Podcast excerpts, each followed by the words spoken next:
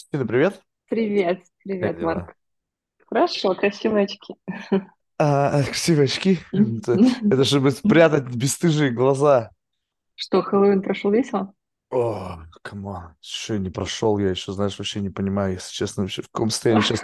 Я сейчас биохакнул себя, выпив литр смузи, чтобы хоть чуть-чуть чувствовать себя человеком.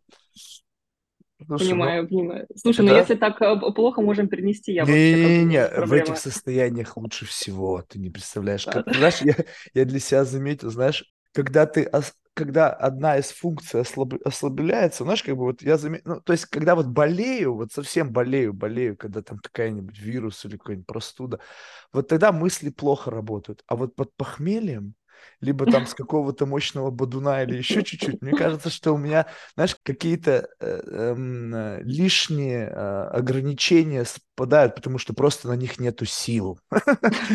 И поэтому, знаешь, я чувствую себя в целом как бы уже неплохо. Я, знаешь, специально, знаешь, как бы два часа дал себе, чтобы проснуться, очнуться и так далее. Но в целом, просто я, понимаешь, с ужасом представляю, что меня ждет сегодня, потому что Хэллоуин продолжается. Слушай, а э, я правильно поняла, что ты находишься тоже в каком-то городе Соединенных Штатов Я в? Нью-Йорке, да. Ну, я сейчас, А, ну правда, в. Лонг-Айленде живу последние несколько месяцев. У меня ремонт в квартире. Какого-то хрена меня убедили в том, что пожить в загородном доме это круто. Я, блин, как в изоляции. Я- Я-то, знаешь, мне пообещали. Короче, я говорю, слушай, блин, ну, пр- просто так получилось, что, а, значит, один знакомый хороший, он уехал из Лонг-Айленда, у него остался дом. Я говорю, слушай, ну, типа, мне не надо, арендуй туда-сюда. Как бы еще у меня семья живет, родители, э, братья в Лонг-Айленде. И я такой думаю, ну, чё, может быть, ближе, будет наша как бы попытка восстановить отношения. Но основной идеи был нет. У меня есть знакомые, они тоже, в общем-то, знаешь, кто холостяки, кто, кто просто не замужний. Я говорю, слушай, ну, как бы вот такая возможность, давайте поживем. Знаешь, типа такой тикток-хаус устроим. К- Они такие, да, прикольная идея, блин, будем виснуть, зависать, бухать туда-сюда. Что ты думаешь? Я говорю, ну ладно, все, я лист подписываю на год. Ну, у меня правда, больше получилось, наш ремонт будет продолжаться. Сначала сказали полтора года, теперь уже два. Вот, ну, то есть мне надо где-то жить. И я говорю, ну, все, ну, что ты думаешь? Никто ведь не поехал. Ты один там? Да. Ну, нет, у меня водитель как бы меня развлекает временами, знаешь. То есть ему иногда бывает лень ехать. Я говорю, слушай, оставайся. Все, а больше вот сижу себе, знаешь. Ну, правда, выезжаю. Сейчас только геморрой, себе до города, блин, два часа ехать. Ну, его нафиг. Иногда просто Это, лень. ты, получается, Лонг-Айленд-Сити, да? Есть Лонг-Айленд, Лонг-Айленд-Сити. Я не очень понимаю разницу. Там куча маленьких городков в Лонг-Айленде. Ага, Поэтому я вот в одном из них. Но дело не в этом, дело в том, что просто далеко, и как бы лишний раз да. не сорвешься. А раз приехал, должно быть серьезное основание, понимаешь? Каждый раз такое Если уж серьезное... раз приехал, то надо уже так по полной, Да, да, надо по полной, да. Чтобы вот, два раза не ездить. вот, вот сегодня я, живу, я еду туда, и в город, и я знаю, что это до- достаточно серьезное основание. Так что, так что не повезет тем, у кого завтра подкаст. Так, интересно, кстати, кто. Окей, Ты что, как у тебя проходит. Хэллоуин? А, слушай, э, ну, у меня, естественно, поспокойнее, хотя тоже было весело на прошлой неделе. Мы с тобой, ну, я тоже в Нью-Йорке нахожусь сейчас. Ага. И я сходила на одну вечеринку, даже там пришлось какой-то костюм искать. Но я вот так лайтовенько очень. У меня мой, мой лимит это до, до двенадцати до часу, все, я уже потом спать хочу. А, то есть ты, Это это, это ограничения связаны с чем? То есть ты устаешь, тебе это наскучило, неинтересно? А, и то, и другое, и третье. Мне как бы особо и не интересно, и я знаю, что... Ну, я вообще так рано спать достаточно ложусь, и я могу уже все, как мне засыпать на месте ровно, поэтому для меня А, надолго не хватает. Это связано с твоим, как бы, ну, вот этим ЗОЖем, да, то, что надо спать там обязательно там по 8 часов Нет, вообще это никак не связано с надо. Бывают редкие проблески, что мне прям настолько нравится музыка или там компания классная, что я там могу задержаться еще ненадолго. Но это м, А, просто потому, что мне, не- мне неинтересно. Не знаю, я как-то... Ну, я не... Интересно. Да. Что, то есть это, это вопрос э, как бы внутренний, либо это все-таки внешний? Знаешь, когда неинтересно, действительно, бывают люди, как-то все не то. Вот суетишься, суетишься, ну как бы думаешь, блин, ну не в своей тарелке, что-то не то. И понятно, что как бы здесь может быть, пойду к себе домой, у меня комфортно, лягу спать. А когда а, есть люди, с которыми не хочется расставаться, просто, может, таких людей не осталось? Да нет, дело не в этом. Нет? То Просто есть дело не есть... в людях, дело в тебе. Нет, дело во мне и в моих э, индивидуальных предпочтениях. А, да есть люди чай, есть люди кофе, есть daytime person, есть nighttime person. Вот, я М. daytime person. Я люблю рано встать, сделать свою йогу, медитацию, понимаешь, пойти в Централ Парк погулять, выпить свой смузи. Это то, что мне доставляет удовольствие, и я не- точно себя не заставляю это делать. Не потому что сложно, не потому что надо. У меня был период, когда я мне нравилось тусоваться, там, 20-21 год, я там чуть-чуть походила, поплясала. У меня даже есть какие-то там диджеи тех, на которых я люблю под пробирочку послушать. Но это, это мой kind of fun. То есть не... М. Вот ночное, ну, это очень-очень редко, что мне должно понравиться, чтобы я осталась чуть дольше, чем я обычно это делаю. А ты, ты- как бы ты реально встречала людей, как бы живущих ночью? Как бы в Нью-Йорке есть э, прям а, Да. не, не то чтобы, знаешь, как бы люди, которые там пятницу, субботу, они живут ночью. У меня есть знакомый, он раньше шести вечера не встает. Ну, если говорит, как бы у меня, и я этого не понимал. Я не, я не ночной, не дневной, я сейчас живу просто, я спать ложусь, когда устал. Ну, то есть, как бы, какая разница? Почему мы решили, что Мгм. надо спать там в 11 ложиться? То есть, кто вообще решил, решил, что надо вставать в 6? То есть, как бы я смотрю, как бы, как жизнь идет, и расписание не ограничено ночью. Ну, то есть, если кто-то говорит, слушай, давай встретимся в 3 часа ночи, я говорю, ну, давай. То есть, у меня подкаст, как, часто бывает, в 3 часа ночи, в 5 утра, то есть, как бы, в зависимости от этого. Вот. Но те, которые живут ночью, я, я не понимал, но когда однажды мы как-то разговорились, и человек говорит, Марк, ты не представляешь, это кажется, что как бы это э, ну, просто какая-то блажь или просто, знаешь, какой-то какой-то образ жизни.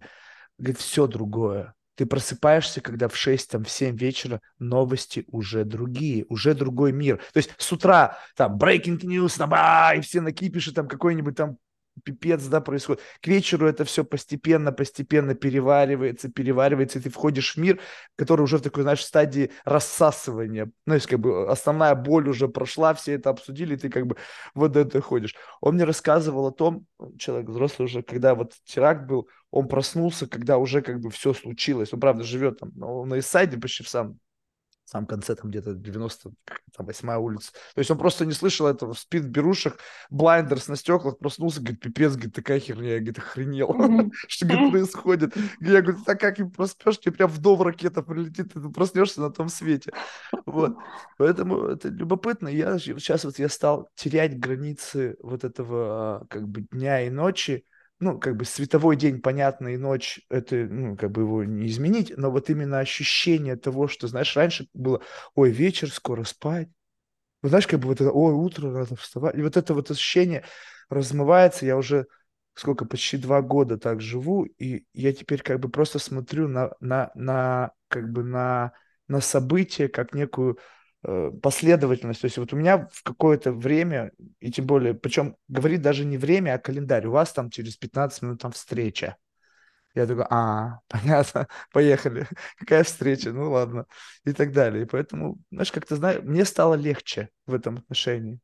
Вообще не чувствую усталости. Такой вот, что бывает. А, но это благодаря тому, что ты живешь в своем ритме, когда ты слушаешь тело. Да? Ты захотел спать, ты пошел М, спать. мгм, Ну и это абсолютно нормально, и это правильно. И я живу точно так же, просто я ну, точно знаю, что моему телу нужно минимум 8 часов, чтобы я себя чувствовала норм. И для этого мне нужно там лечь в 11. А, не, я, я, не, я, как, я сплю, знаешь, тоже столько, сколько, э, как бы, не то чтобы 8 часов.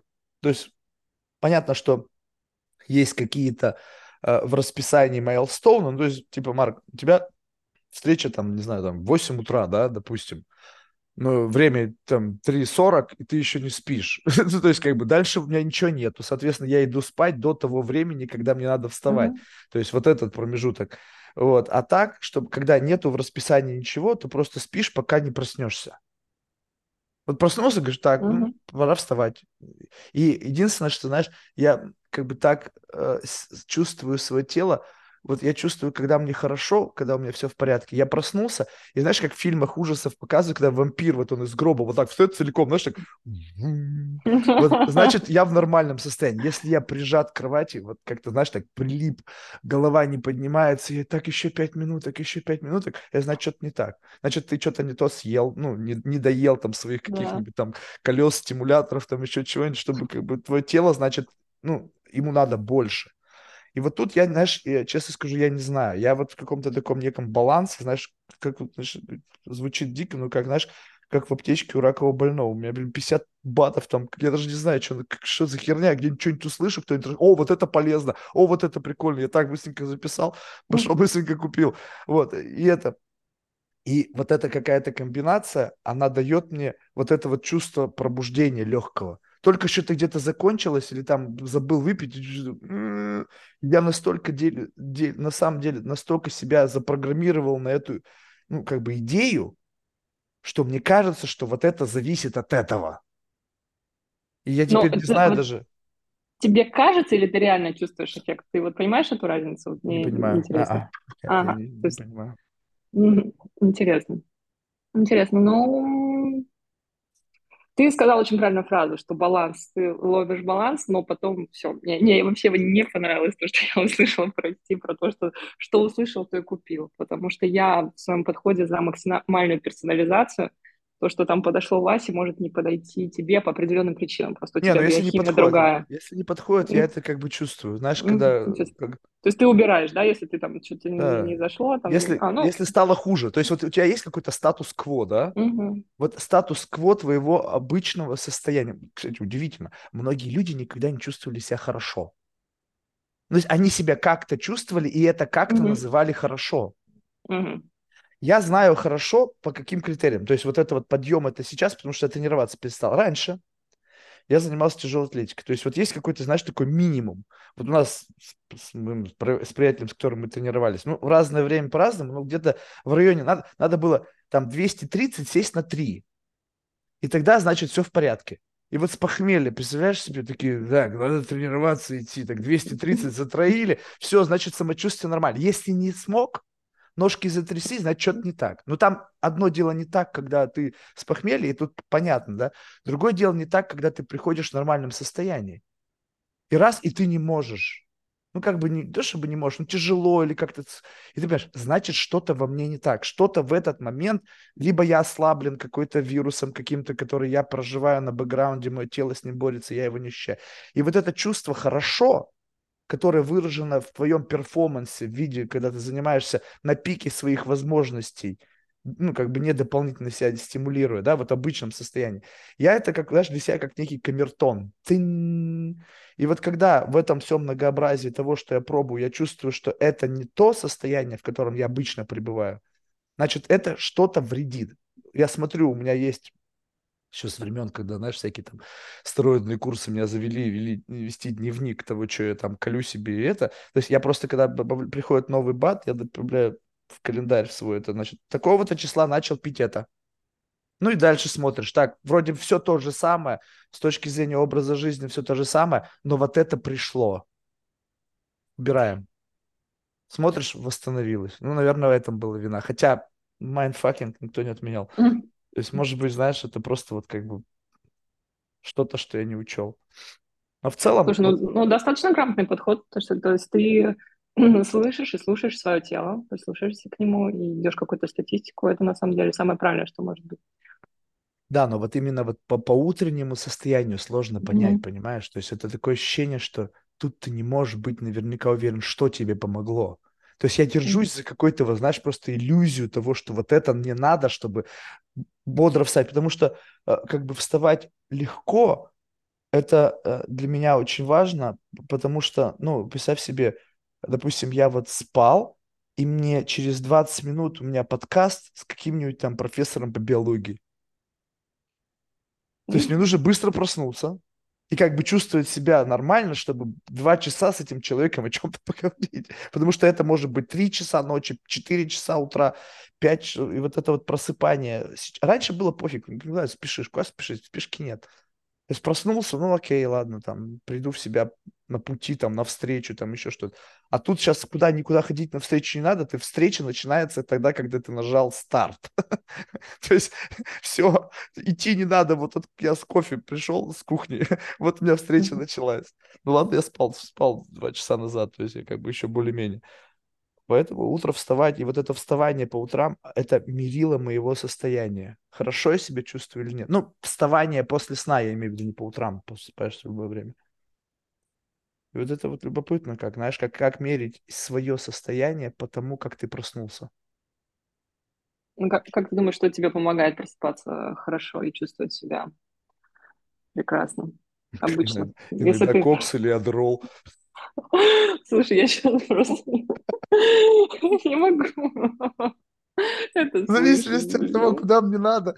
Знаешь, у меня тут, короче, недавно было, значит, мне нужно было, у меня драйвер лайсенс, короче, ну, подходит к концу, и мне нужно было прийти, вот, знаешь, это в государственное учреждение, и я понимаю, что я вообще, ну, то есть это, это требует определенной выдержки, то есть там сидят люди, как бы, которым, знаешь, вообще ничего не надо, ну, то есть они на зарплате, у них там я понимаю, что мне надо. Я вот только проснулся, и я понимаю, что я не в состоянии это вывести, вот эту бюрократию. Я вообще ненавижу бюрократию.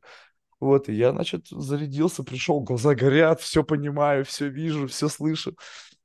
И я себя насилую, если честно, я абьюзюсь свое здоровье по полной программе. Просто мне кажется, что пока это, ну, знаешь, как бы не наносит э, непоправимого вреда. Я тут недавно пошел к врачу, сдал там, не знаю, Bloodwork, там, не знаю, может быть, 100 позиций.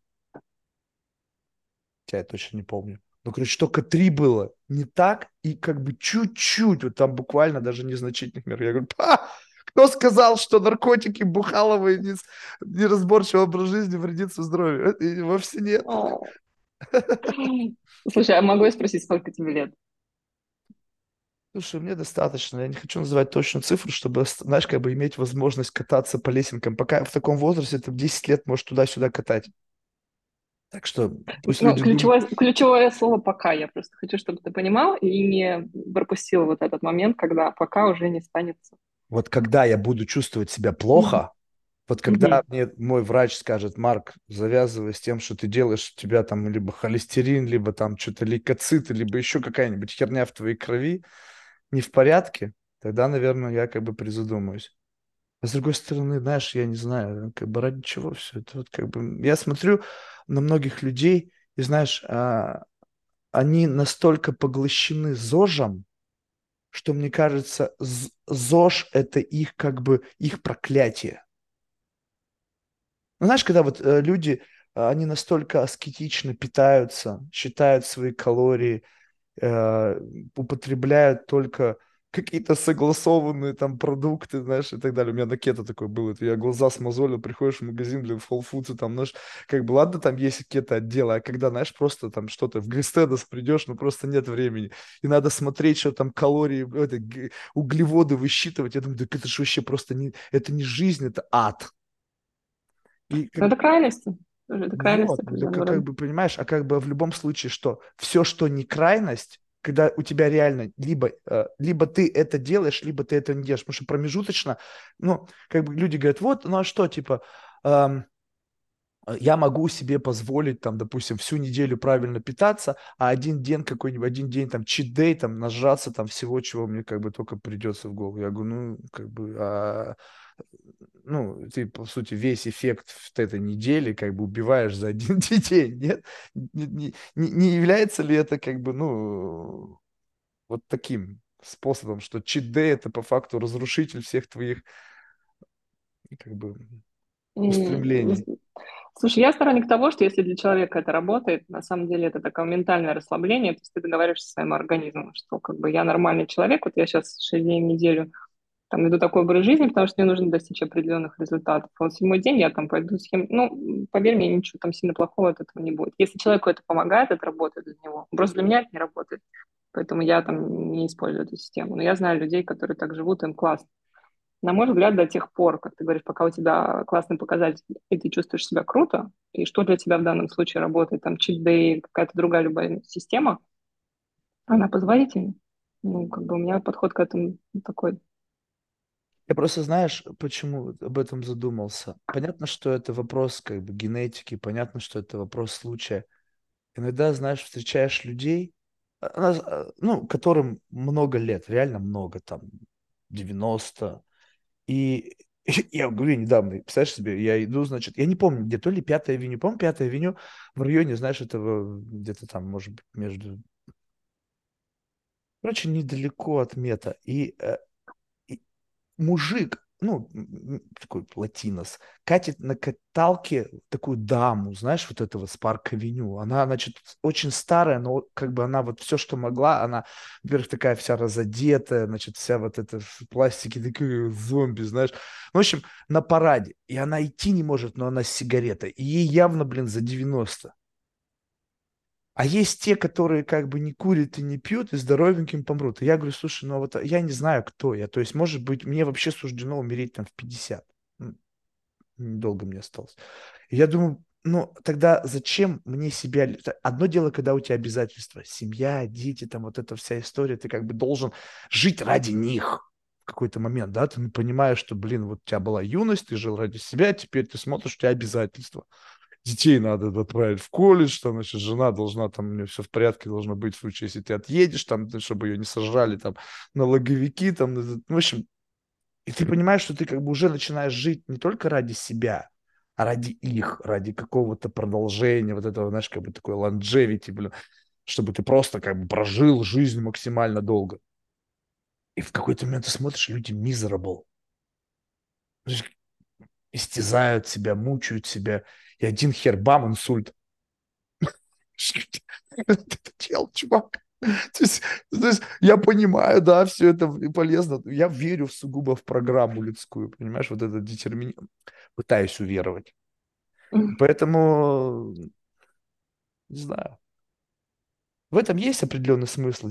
Ну, как бы люди ведь умные занимаются этим. Медицина все-таки, она, честно, отличается от тех, которые были там даже 50 лет назад. Но тем не менее, все равно, когда ты видишь такие примеры, я говорю, я не понимаю, как. Посмотри на Мика Джаггера. Сколько он наркотиков сожрал? Скучно на сцене. Вау! Просто... Да. Да, все индивидуально. Абсолютно. Поэтому Если ты не можешь знать. Этим, ты не можешь знать. Но мне, я знаю точно одно, что жизнь нужно прожить в удовольствие. А что тебе это удовольствие доставляет лично тебе, у каждого будет свой путь. Да, но, но согласись, удовольствие, в лишениях нет удовольствия.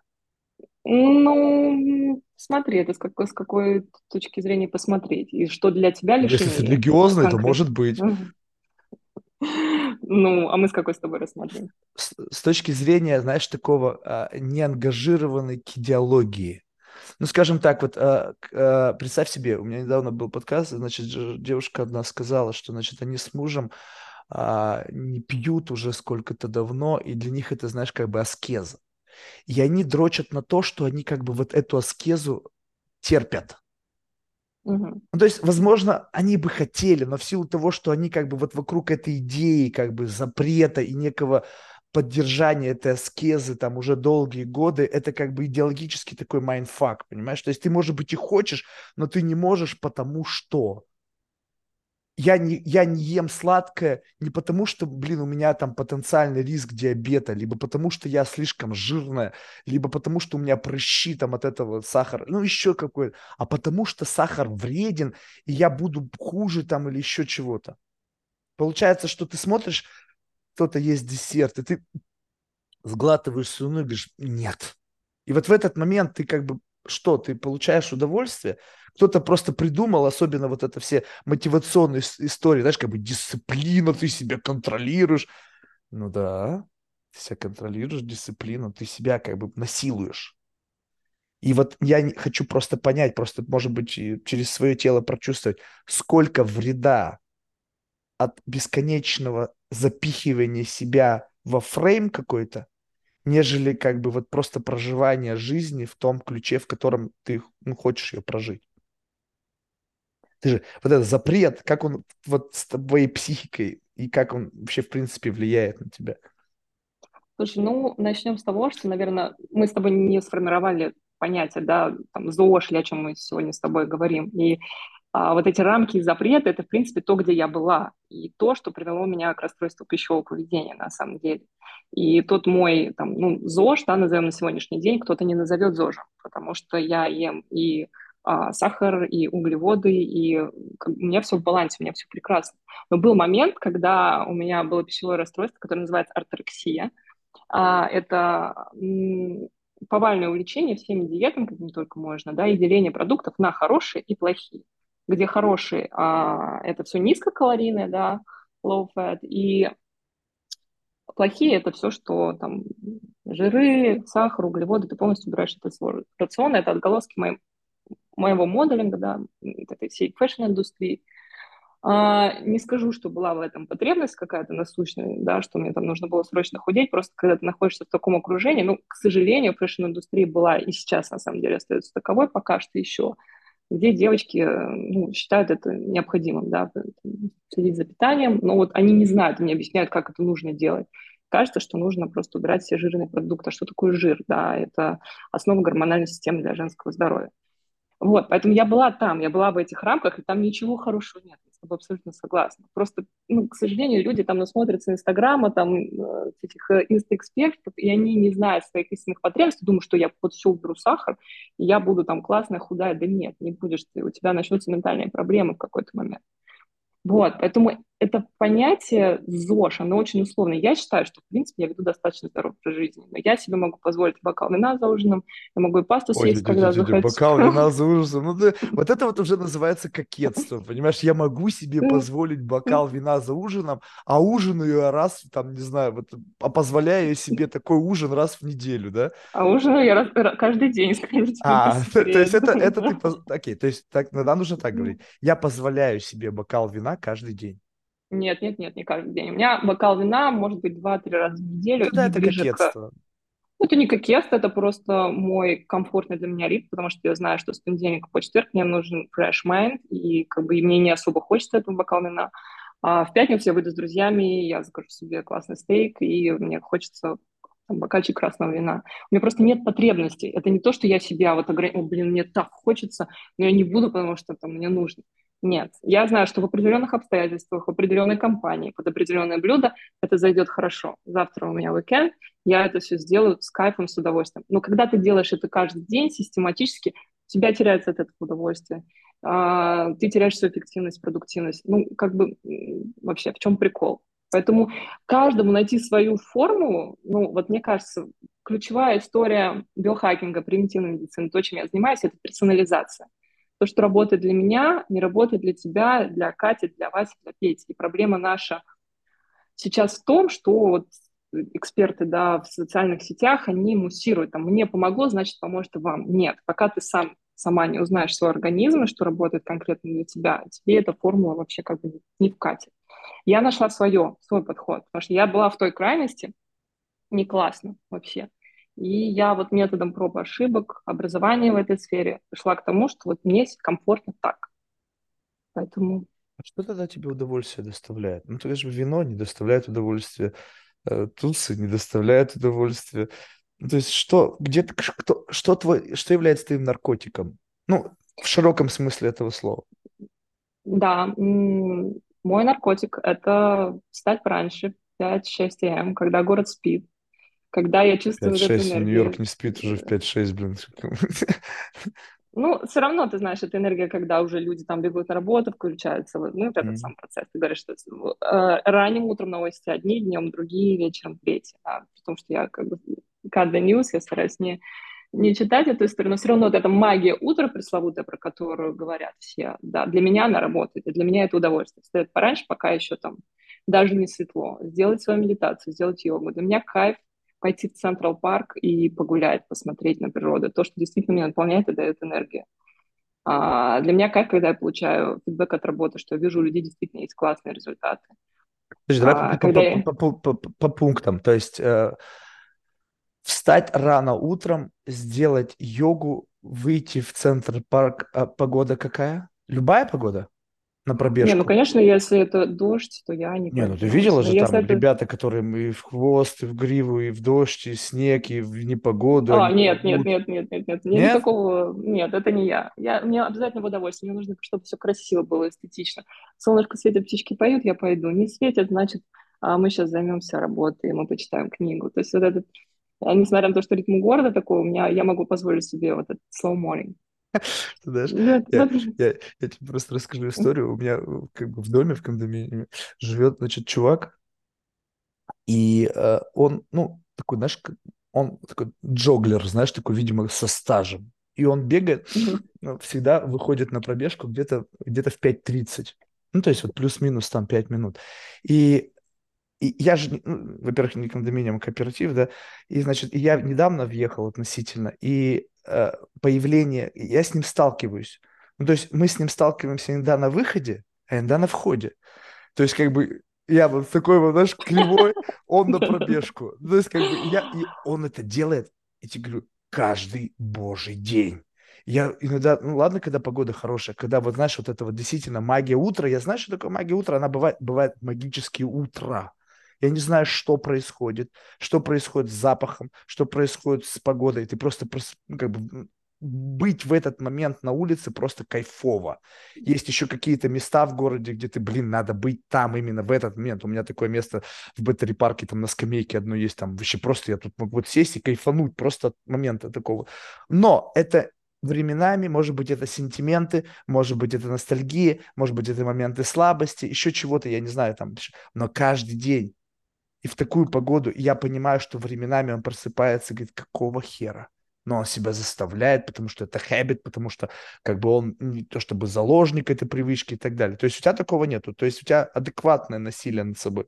Нет, я тебе мо- могу сказать так, что он себя точно не насилует и заставляет, и он своего рода наркоман, потому что а, есть прям такой термин, а, как это, беговые наркоманы, я не знаю, что это, потому что это зависимость определенного рода. А у людей выделяется дофамин, эндорфин, и очень часто, кстати, люди из одних зависимостей уходят в это. Можешь увидеть, что бывшие тусовщики такие лютые, они начинают так зожить конкретно. И вот те, кто выбирает бег, у него выделяются гормоны определенные, без которых он жить просто не может. И ему либо то, либо это. И поверь мне, он себя точно не заставляет, он в эти 5.30 утра с удовольствием бежит, не, потому что он знает, что он сейчас полу- получит свою дозу эндорфинов. Не, не факт. Ты знаешь, это вот как бы Дэвид Гаггинс? No. Кто Не это? знаешь? Нет? Но это такой, эм, посмотри потом, Дэвид Гаггинс. А, значит, он типа бывший там какой-то Неви, но он, короче, такой сумасшедший бегун, короче, какой-то атлет, он там бегает, и как бы в момент, когда он бежит, он там матерится жестко, и всем рассказывает всякие истории про то, как это надо себя заставлять, как надо себя преодолевать. Так вот, в один из, значит, э, ну, это его кто-то цитировал, там, по-моему, Роган его цитировал, в том, что он говорит, иногда, говорит, бывает дни, а он как бы сумасшедший бегун, у него разбиты суставы, колени, он на этой херне там 30 миль бежит, он когда к доктору пришел, hip replacement или что-то делать там суставом, ему сказали, вообще, как вы ходите? Там его не спросили, как вы бегаете по 50 километров там каждый день. Вот, и вот он какой-то, ну, вообще абсолютно crazy, то есть, как бы, нечеловеческого уже происхождения с точки зрения dedication, самозаставления, ну, в общем, фрик. Так вот, он говорит, я, говорит, иногда утром сажусь, смотрю на мои кроссовки, и как бы, э, как бы я понимаю, что внутри меня сука, с которой я борюсь. То есть этот вот как бы абсолютно crazy человек, то есть он стал там мотивационным там, лидером, там книги пишет, и даже у него моменты слабости такие бывают. Я помню, я занимался всю жизнь тяжелой атлетикой, я заставлял себя, неважно в каком состоянии идти. Я только потом понял, что заставлял, потому что была идея. О, там меня ждут, там мои друзья, там мои бади, там вот это все, мне надо туда сходить. Почему? Потому что я поддерживаю себя, чтобы ну, там, как бы, физическую форму, чтобы не терять свои результаты, чтобы быть частью стаи. В общем, по какой-то... Это все идеи, это все ментальные заморочки, которые я сам настолько себя в этом убедил, что я был заложником этой идеи. Физически пользы для моего здоровья этого не было. Я, меня болит все, что можно себе представить. Ну, сейчас перестало болеть. Представляешь, два года после ковида, и все перестало болеть. Ничего не хожу. Думаю, офигеть. Так что я не знаю, мне кажется, моменты слабости есть у всех. Сто процентов. Они, ну, они понимают, ради чего. Ну, у меня просто очень много вот друзей, таких упорок бегунов. Моя сестра, она просто, она бегает все марафоны, при том, что у нее, как ты говоришь, у нее там искривление таза, и все врачи говорят, нет, нельзя, она, блин, с коляской, с ребенком бегает с утра. Ну, понимаешь, что у человека в голове? Неважно, какая Но погода. это заморочка, ты понимаешь, что это заморочка? Она, она без этого жить не может. Она говорит, Правильно. если я куда-то уезжаю по работе, и я не могу побегать, все, у меня трясучка. Ты понимаешь, что, что это зависимость? Блин, побегать, уехал по работе, бегай там, где ты, куда уехала. Нет, ну, из серии там времени нет, там, или еще что-то там, она слишком там, ну, по какой-то, если причине, неважно, она не может побегать, она говорит, все, у меня день не задался. То есть это определенного рода зависимость. У меня есть друг, который там бывший рок-артист, и он прошел огонь, воду, медные трубы, и он понимал, что как он мне говорит, либо я сдохну, либо я вот ухожу вот, вот в этот ЗОЖ. Сейчас там, да. понимаешь, Iron да, сейчас у него... все марафоны. А ты хочешь вот, сказать, вот, что вот этот Iron это же вообще отдельная история. Вот ты как человек, который этим увлекается, скажи, что это вредно. Ну вот просто я вот сейчас мужчины а, среднего возраста, такие, знаешь, адреналин-джанки. То есть они уже как бы, они не, кто-то, это, как правило, такие люди, которые были ботаниками в детстве. У них не было почти спорта, у них не было двора футбола. Ну, если и был футбол, то там с такими же задротиками. То есть они не закрыли гештальт мускулинности в детстве. Они дожили там до 40, обрели финансовую стабильность и поняли, что они чуханчики. Даже при том, что у них есть деньги, пацанчик с улицы подбьет им жопу. И они теперь мне нужна ачивка. Либо на Эверест, либо Ironman. И они начинают готовиться, но их тело которая никогда в жизни не испытывала такого стресса с точки зрения нагрузки, начинает невероятно страдать. И вот этот вот как бы переход в твоем случае, в твоем примере, из одного в другое, меняю одну зависимость, которая меня может привести к гибели, на другую, которая не факт, что тебе тоже пойдет на пользу. Как бы здесь тоже мало адекватного. Знаешь, одно бы дело. Ну, я, я стал ходить там пешком, ну, гулять по центру парку там полтора часа в день звучит как здорово, но если ты в каждый день начинаешь десятку бегать, что-то я сомневаюсь, что в конце твоей жизни твои суставы, колени и все остальное скажут тебе за это спасибо. Абсолютно. Вот этот баланс, как его обрести? Вот да. это же как бы... Вот, вот это то, что я хотела сказать. Думаю, если ты закончишь, я скажу баланс, понимаешь, важный баланс. То есть ты сам сказал, полтора часа в день погулять в Центропарке, да, десятка там убьет твои суставы найти вот этот баланс, в котором ты знаешь, что тебе сейчас хорошо, и через много лет будет хорошо. Ну вот это для меня ключ. Но пока человек сам до этого не дойдет головой, ну, как бы, мне кажется, очень прям бесполезно объяснять. Потому что, ну, часто людей эта история спасает. Ну, если выбирать э, как бы на, наркотики на сцене и за сценой, а, там непонятно, там, сколько еще осталось, и там жесткий спорт, ну, я поддержу, конечно, чтобы человек перешел на эту сторону добра. Не, ну, как, бы не разру... как бы не разрушала там, его эта история. Но все равно наступит момент, когда там... Ну, я знаю, что все э, марафонцы, вот эти жесткие айронменовцы, они рано или поздно приходят к тому, что все, там, я набегался, наигрался. У каждого своя причина, на самом деле. У кого-то дофамин зависимость, у кого-то, как ты говоришь, а, вот эта нехватка достижений, да, что вот я могу, я молодец. Люди Это самый простой марафоны. способ, согласись. Ну, как бы звучит дико, но у тебя да. есть инструкция, как чего-то достичь. Потому что ведь Man, да. что ты просто получаешь медальку, неважно, первый ты тысячный, либо десятитысячный, да, как бы я да, пробежал, я Ironman сделал. Ну, типа, все, красавчик. Поставил галочку. Да. да и сразу же, а для кого-то, я знаю, это очень хороший нетворкинг. Там же определенного э, круга люди собираются, и многие туда ходят, как бы, блин, да я там особо стараться не буду, но я там пообщаюсь, потусуюсь, я с этого какие-то бенефиты получаю. У каждого будет своя причина и подпричина. Я в этом ну, как бы ничего плохого не вижу, пока это там не вредит твоему здоровью. Все.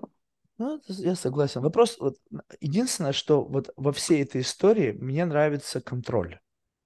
То есть вот если э, мне, мне хочется верить, то есть тут нужно сразу же, как бы, как правило, я бывал знаешь, на собраниях анонимных алкоголиков, наркоманов, не, не потому что я зависим, а потому что мне было интересно понять, о чем они говорят, чтобы потом в случае чего сыграть в эту историю. Вот. И основная проблема в том, что как бы перестать врать самому себе. Ну, потому что многие, э, прежде чем как бы это осознать, там, прийти на какую-нибудь там 12-step там программу или еще что-то там, они долгие годы живут в неком э, иллюзии того, что они это контролируют. Знаешь, я, да не, Я не, алкоголик, не, я так иногда там social lubricant. Слушай, а social lubricant какой и сколько? Ну, там что-то 300 грамм виски, ну, каждый день. Думаешь, чувак, ты сидишь на этой херне пол, каждый день 300 грамм виски, как бы, come on. Ты понимаешь, что как бы это... Ты попробуй без этого. Э, говорят, это же алкоголь, это почти как бенза. С него как бы cold turkey соскакивать вообще нельзя. То есть ты как минимум будешь год, полгода слазить. Я вижу, кто как с бенза слазит, они там что-то четвертинками там грызут их. Я говорю, come on, как ты себя затащил? Так вот, мне пока кажется, и я, может быть, уже там, с точки зрения самообмана, что я эту штуку контролирую. У меня нету наркотика, кроме травки. Травку, ну, она наркотиком уже не считается, уже декриминализировали. ну, то есть, как бы, то есть, получается, что в зависимости, у меня нету том, на чем я постоянно сижу. Есть способы решения разных проблем. Нужно сконцентрироваться, Эдерол. Нужно проснуться, ну, спектр разных препаратов. Нужно уснуть, тоже что-то есть. Когда надо уснуть не потому, что ты устал, а потому, что надо уснуть. Ну, надо уснуть, потому что как бы это единственное время, когда надо поспать.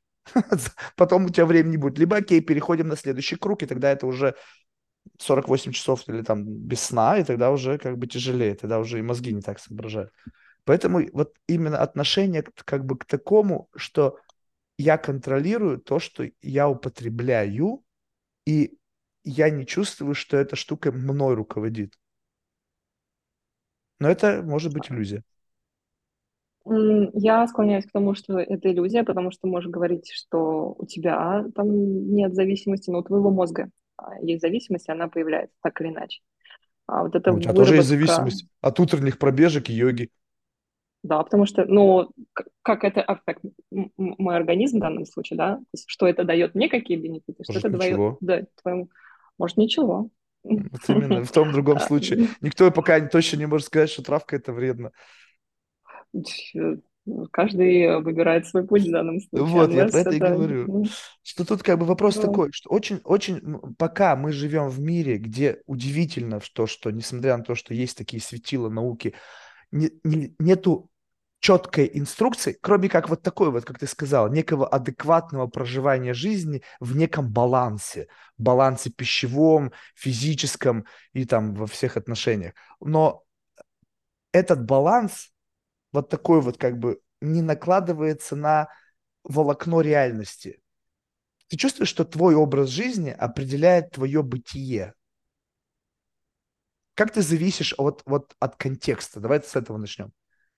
Можешь почетче сформулировать вопрос? Ну смотри, а, скажем так, вот а, а, можно ли сказать, что твоя жизнь размеренна, ты, а, ну, у тебя в ней нету а, стресса, связанного с появлением чего-то крайне непредвиденного, и у этого, у этих ивентов есть периодическая как бы цикли, цикличность этого, что у тебя каждый день какой-то пиздец.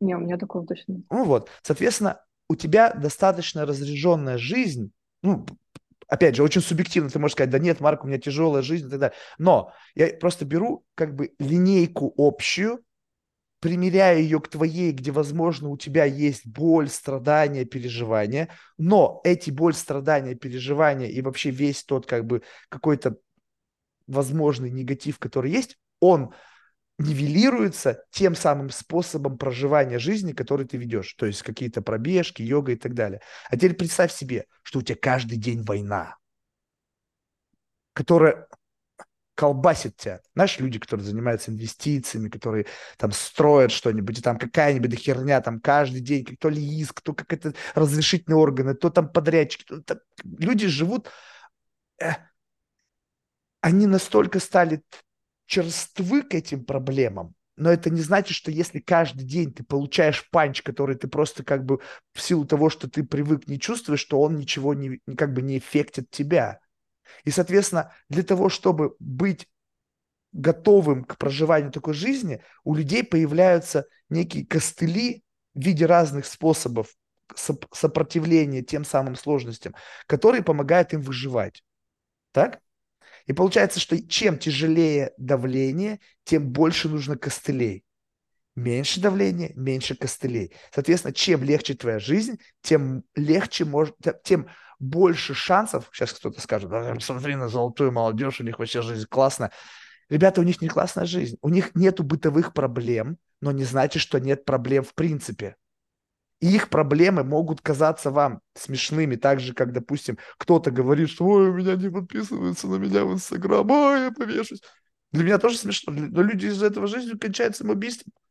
Какая разница? То есть мы говорим о том, что у каждого своя линейка, но линейка есть общая. Так вот, получается так, вопрос звучит приблизительно таким образом, что твоя возможность жить вот в таком балансе, она в какой-то мере как бы э, возможно только потому, что в принципе у тебя такая достаточно э, ну, комфортная жизнь, либо наоборот, что ты выбрала этот образ жизни, и твоя жизнь стала комфортна?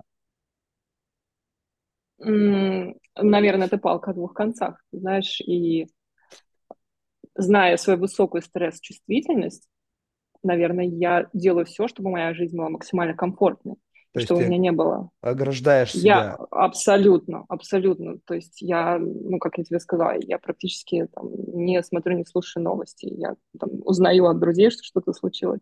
Да, я, я действительно знаю, что я очень сенситив.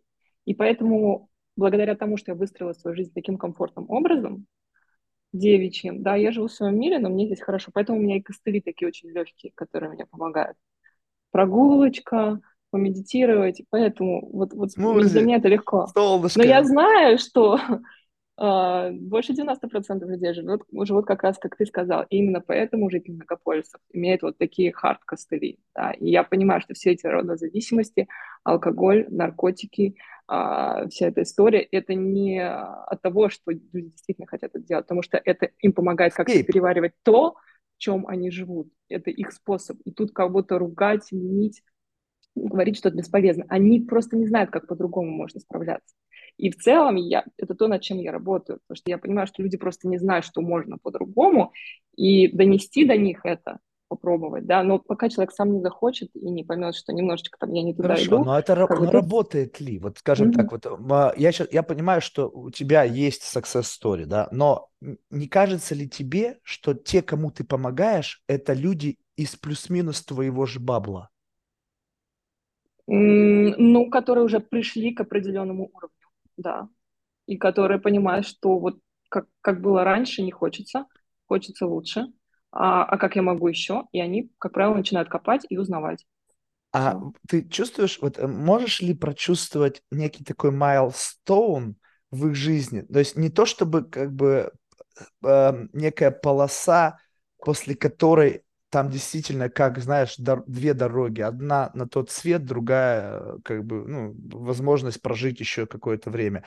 А знаешь, иногда бывает так, люди живут, живут, у них куча стресса, куча переживаний, э, связанных с как-то не, нереализованностью, недостаточным материальным благосостоянием. И потом в какой-то момент времени что-то складывается. Щелк! Вот как бы как будто бы пазл сложился, и бам, и все заработало. И ты понимаешь, что теперь те костыли, которые ты за собой тащил, они теперь тебе не помогают, а мешают. И они не решают текущие проблемы, новые вызовы не отвечают, и тебе нужно что-то. И вот, возможно, это твой клиент, который, у него есть новые вызовы, старые костыли не подходят к новым вызовам, и они просто в замятении, смятении. Я не знаю, чем себе помочь. Тут на пользу приходит медитация, там стояние на гвоздях, еще всякий булшит. Вот. Но, но, но смысл в этом. Те, которые по-прежнему в проблемах, помогут ли им те лайт-костыли, которые ты предлагаешь? Либо же сначала нужно разобраться с проблемой, а потом заняться ЗОЖем? А, помогут, если они осознают, что у них есть проблема. Потому что очень часто люди, они даже не понимают. Они настолько привыкли к этому ритму, они живут в этом, они даже, ну, как бы не, не там, у меня все круто. Я пойду просто вечером там еще выпью бутылку там или чем-то закинусь, и все будет нормально дальше. Но когда человек приходит в точку, что он понимает, блин, что-то не то, или он там посмотрел на друга подругу, блин, а у него вообще классно, а она живет по-другому, а может, я тоже так как могу? он знает? Вот когда... Посмотрел в Инстаграм или подруга ему об этом сказала. Сейчас все живут классно. Ты когда последний раз слышала людей, что они тебе говорят, что у них что-то не классно? Ну, Причем, не-не-не, подожди, подожди. Но ты должна уловить разницу. Я тебе говорю не классно, только потому, что это новая версия того, что говорить классно ну, то есть теперь можно говорить, что у тебя не классно, и это тоже модно. Знаешь, боди-позитив, вот эта вся история связана с какой-то транспаренси, открытостью, такой уязвимостью. И теперь люди не просто говорят о своих проблемах, они их выбрасывают как некий, знаешь, опять же, какой-то как это, как, как попытка заявить о себе, как бы способ привлечь к себе внимание, но теперь я не буду говорить о том, что у меня все классно, я буду говорить, что у меня все плохо, у меня депрессия. Ты посмотри на Netflix, сколько фильмов снято про этих селебрити, о, они там я недостаточно хороша. Я говорю, что, серьезно? Ну, то есть, ну, как бы мы теперь вот в эту игру играем. Поэтому, когда кто-то говорит, я посмотрел, у кого-то хорошо, откуда ты знаешь? Вот как, у тебя есть какой-то собственный рецепт, как выявить эту фальш, когда человек тебе говорит, у меня все классно. А зачем? А что Не, мне если это ты зависим я... от этого мнения, и ты человек тебе пришел, говорит, ты знаешь, я посмотрел на своего партнера, у него все классно, я хочу так же.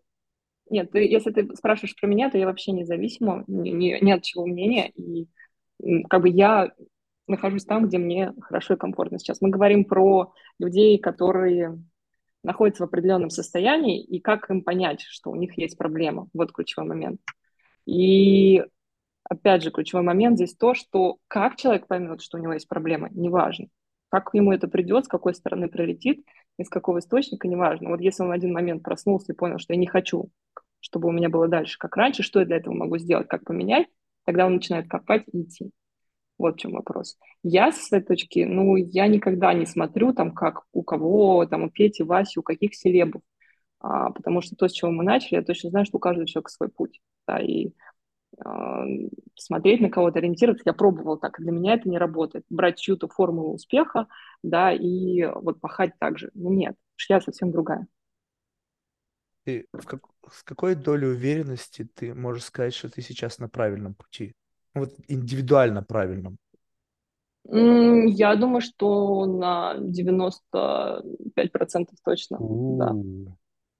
Потому что я максимально, сейчас я максимально комфортно себя чувствую, а, кто я есть и где я есть. При том, что у меня сейчас максимальный уровень нестабильности, а, с одной стороны, да, но при этом я чувствую эту стабильность, потому что она есть во мне. И я знаю, что я к этому пришла тоже определенным путем. А нестабильность, она тебя тревожит? Либо это просто некая данность, что, которую Знаешь- просто как некая преграда, которую ты знаешь, как преодолеть, и ты на пути преодоления этого. Ты знаешь, я уже даже научился неудовольствие получать. Да ладно. Да, То да. есть как бы сам, э, некий такой очень специфический такой э, э, э, ментальный БДСМ, когда неопределенность э, доставляет удовольствие. Да, это уже так, такого рода игра, а что будет завтра. То есть я знаю, что у меня как бы база закрыта, да, и что мне точно Тогда в надо, чем неопределенность? об- Объясни мне тогда специфику этой неопределенности. Ну, из серии, я там не знаю, я сейчас живу в Нью-Йорке, там, может быть, я через месяц решу, я перееду там в другой штат или в другой город. Но это ты в решишь. страну. Да, это я решу. А не обстоятельства за тебя решат.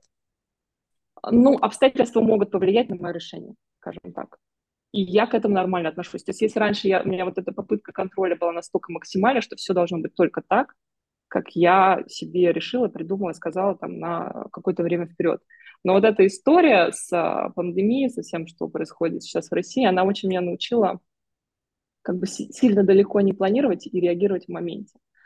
Вот. Поэтому уже сейчас ты такой... Это такой серфинг, мне кажется, по жизни. Подожди, тогда это не то чтобы неопределенность, тогда ты просто, ну, то есть это неопределенность, изменилось твое отношение к неопределенности.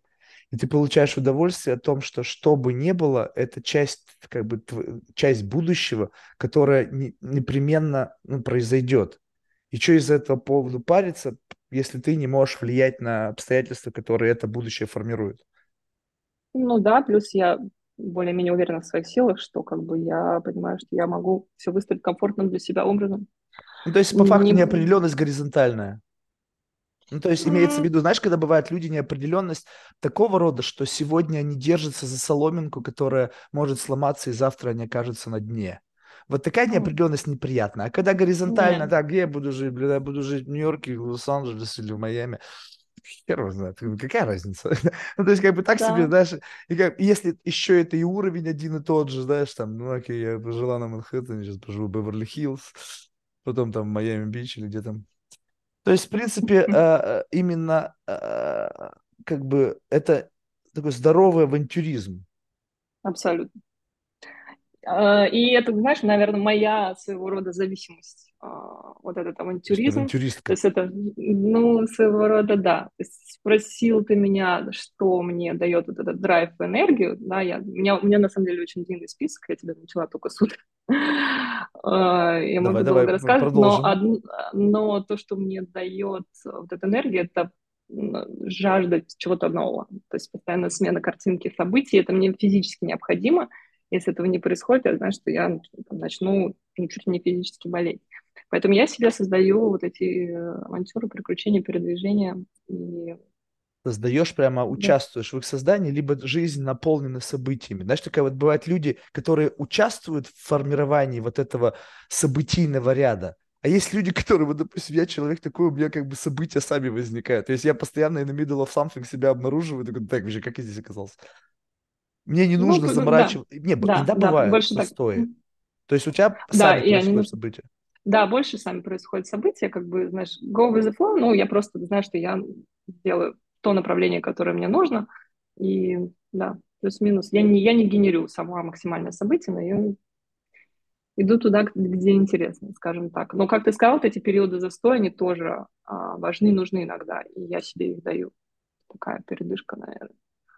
Mm, то есть вот. ты как бы берешь как бы паузу, некий такой vacation, sabbatical, чтобы отдохнуть от, от новизны? Да.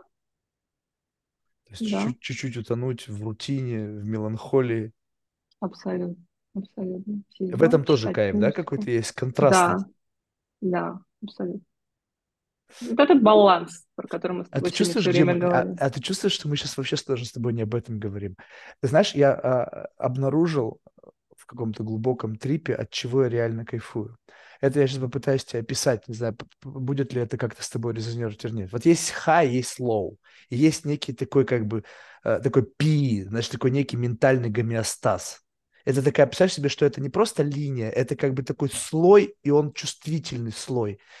И в нем находиться, как бы, кайф доставляет, когда ты вот вылетаешь снизу, блюк, через него, как бы вот момент, когда прорываешь эту, этот слой, уходишь вниз, потом снова блюк, вверх, и вот ты плывешь между вверх и вниз, ныряя в этот zero level, и в момент, когда ты в него ныряешь, ты что-то чувствуешь. Контрастность, знаешь, вот контраст между хорошо и плохо. Потому что если всегда хорошо, то это становится tasteless. Ну, то есть, как бы, как? Как понять, что сейчас происходит, если сегодня как вчера, а завтра будет приблизительно так же, как сегодня? И вот этот вот, а когда у тебя есть контрастность, то есть у тебя напыщ, насыщенная событийная, потом ты бам и обнаружил себя сидящим дома, закутавшись одеяло, читая книгу Хемингуэя, думаешь, какого хера вообще, как это происходит, какого хера, то есть какой-то такой раз, и вот этот момент ты чувствуешь как бы, о, это тоже кайфово.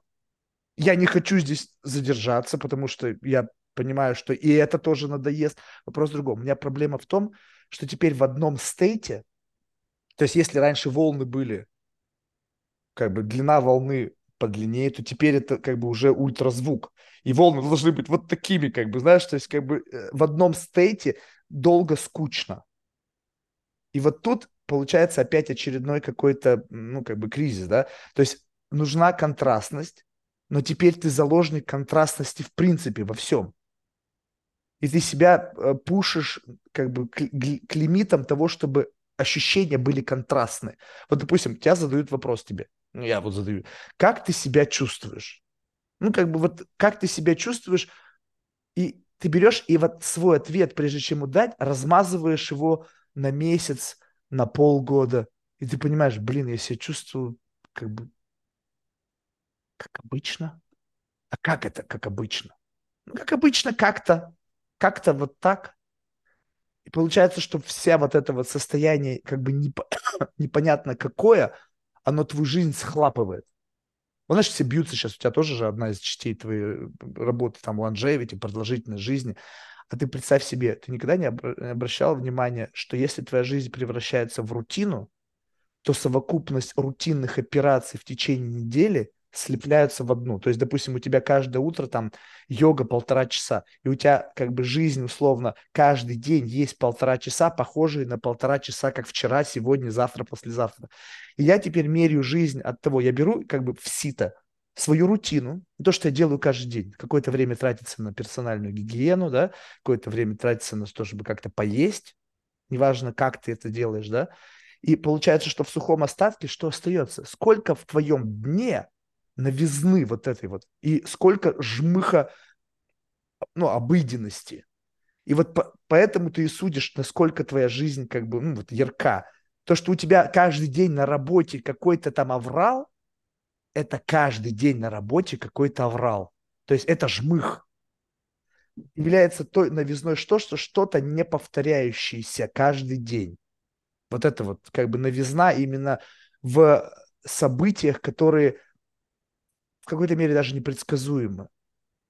Раз и что-то, да, ну как бы, блин, и вот ты этого ждешь, как, потому что в этот, этот день запомнится. Этот день из 365 дней будет отличаться от других остальных. А если ты проснулась, сделала все и вечером как бы, так, что сегодня было? Ну, как обычно, встала, классное утро, классный центропал, классная йога, классный смузи, классные там, не знаю, люди. По-моему, так вчера тоже было, так же. И позавчера. Нет? Нету такого ощущения как бы дня сурка, при всем том, что это как будто бы плюс-минус в некой доле аппроксимации идеальный день. Как, знаешь, идеальный день Барби. То каждый день идеальный день – это какой-то просто ужас. Да, и поэтому, как я тебе сказала в самом начале, я зависима от авантюр. Я знаю, что через две недели, а, а может быть и раньше, мне это надоест. Поэтому я создаю себе мероприятие. Знаю, что я там через две недели поеду туда, полечу сюда. Я сменю обстановку. Я сделаю эту же йогу, но в другом парке. А, я встречусь с новыми интересными людьми. У меня произойдут эти события, у меня будет съемка. Я наполняю а, свою жизнь новыми событиями, сменой картинки, зная, что рутина меня просто ну, повергнет в low состояние. Я, э, я не бегу от нее, но я создаю себе намеренно жизнь, насыщенную новыми событиями, потому что новизна — это то, что дает мне ощущение жизни, я живу. Я точно знаю, что день сурка — это, блин, вот самое фиговое, что может быть на меня. Mm-hmm. Вот, это... поэтому... Но вот это умение а, получать удовольствие и от новизны, ну, это привычных, рутинных занятий, это, наверное, самое классное, кайфовое, что может быть. что я знаю, что сейчас так, завтра будет по-другому.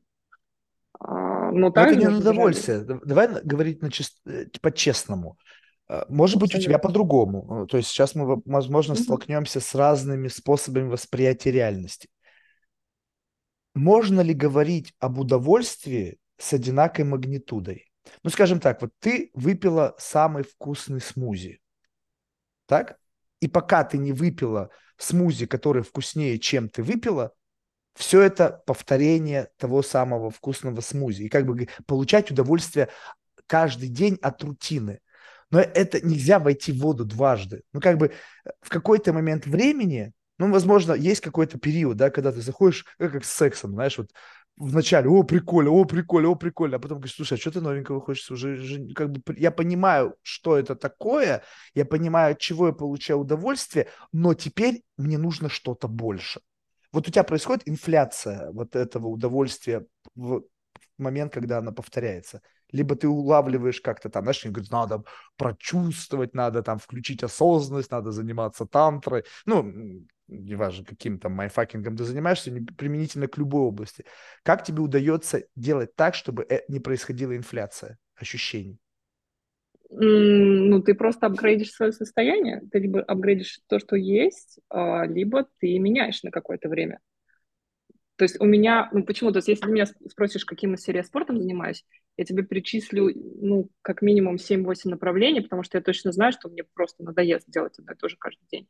И у меня там в неделю 3-4 разных тренировки, потому что я знаю, что намеренно поддерживаем множественность, мне кайфово, да.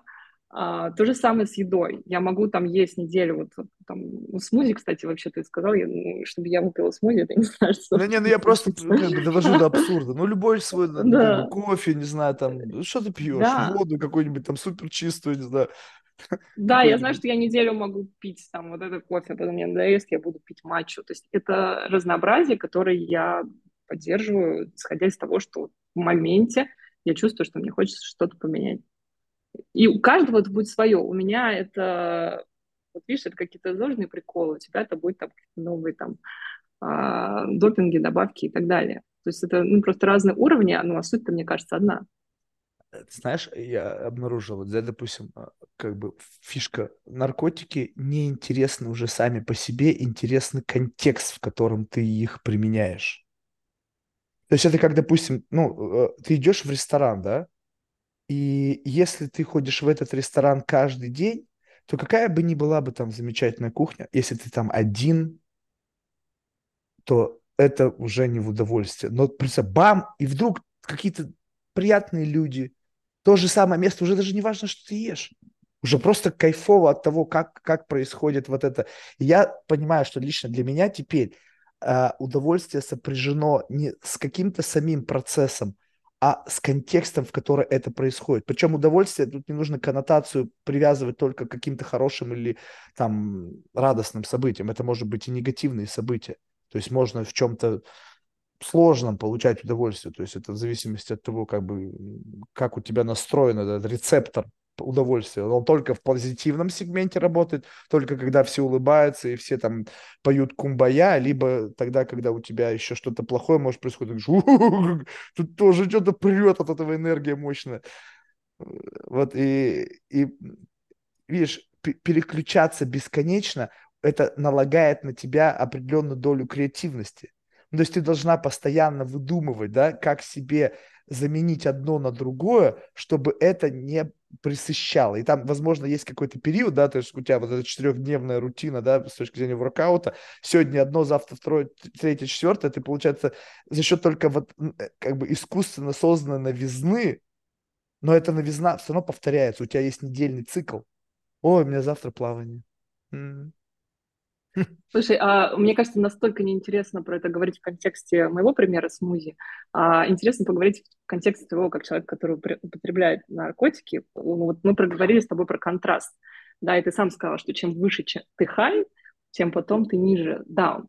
Вот мне интересно, не, у тебя... Это нету прямой зависимости. Я тебе сказал, что мне нравятся вот эти перепады я не... Ну, то, что прямой у меня зависимости это нет, но это... Ну, э, я знаю, что человеческий мозг, организм устроен так, что вот ты был вот здесь сейчас высоко, тебе хорошо, ну, я знаю, что неминуемо будет состояние у тебя, скорее всего, когда ты чувствуешь себя депрессив, да, тебе плохо или еще что-то. У тебя не бывает таких состояний? Я вообще не знаю, что такое депрессия. Почему я и говорю, что я не могу угу. полноценно... А, почему говорят, Марк, ты постоянно недооцениваешь, ты обесцениваешь? Я просто, я не знаю это чувство. Я знаю, что что-то не так в моей голове. И я, знаю, что со мной происходит. То есть я могу тревожиться, я могу бояться, я могу переживать за свершившиеся, может быть, какие-то отголоски недокоррумпированной совести. То есть я могу четко понять, что со мной происходит. И как только я понял, что со мной происходит, мне это хочется здесь побыть, либо я прекращаю эту нытьем. Марк, давай чем-то более интересным займемся. Вот. Но с точки зрения, э, как бы, э, вот, э, э, как бы качели, качели нужны для того, чтобы просто После наркотиков, когда отпускают, ты просто возвращаешься туда, где ты есть. То есть они меня вниз не гонят. Ну, то есть похмелье, даже взять. Э, ну, наркотиков отходники бывают ну, просто, что ты остановился. Юла раскрутилась, потом она упала. Ну, есть как бы раскрутился, потом она на бочок, и она лежит. Она же не проваливается под стол. Те, у кого проваливается под стол, ребята, вам не нужно употреблять наркотики. Вы не, вам вы, это потенциал к зависимости. Потому что если ты провалился вниз, тебе нужно обратно забраться наверх, чтобы чувствовать себя хорошо. Я не проваливаюсь. Я просто возвращаюсь. То есть у тебя нет ни энергетического спада, ни физического никакого нет, ты вообще не чувствуешь разницы, да? ну, ты... ну, как бы... А для чего ты, а ты для чего ты тогда делаешь наркотики? Можно я тебе задам вопрос? Юлу раскрутить. У меня очень, а, как знаешь, есть люди, которые говорят, вот, я, мы медитируем, чтобы остановить мысли. Я если останавливаюсь, у меня останавливается все меня нет мыслей, вообще ничего, я ничего не чувствую. Я просто сижу и вот как бы, знаешь, в каком-то в в, в, эфире, в ничем. И чтобы оттуда себя выкинуть наружу, как бы вот мне нравится, когда возникают какие-то мысли. Чем они более такие, знаешь, на грани безумия, тем это искрит как-то. Вот это, когда вот представляешь себе, попытаться визуализировать эту активность мозга, когда он вспышки вот эти нейронные пошли. И мне нужно для этого определенный стейт достигнуть. В этом стейте мне нужен кто-то в качестве катализатора мыслей, человек, событие, и тогда начинается вот это искрение. То есть наркотики это не coping solution, они это всего лишь как бы способ достижения результата. Как ты пошла на беговую дорожку, чтобы потренировать кардиомышцу. Ну, либо ты бежишь, но ты бежишь не с целью того, что тебе нравится бежать, а с целью того, что это дает, вырабатывается там какие-то эндорфины, тренируется сердечная мышца. Это как медиум, через который ты приходишь к результату. Поэтому вот они нужны только для этого. А не То есть у тебя это запускает определенные мысленные процессы, если я правильно поняла, да? То есть так ты в а, очень среднем состоянии, когда ты что-то употребляешь, у тебя идет какая-то генерация, правильно? То есть это креатив это, это креативность, но очень специфическая. То есть, во-первых, проще некоторые вещи...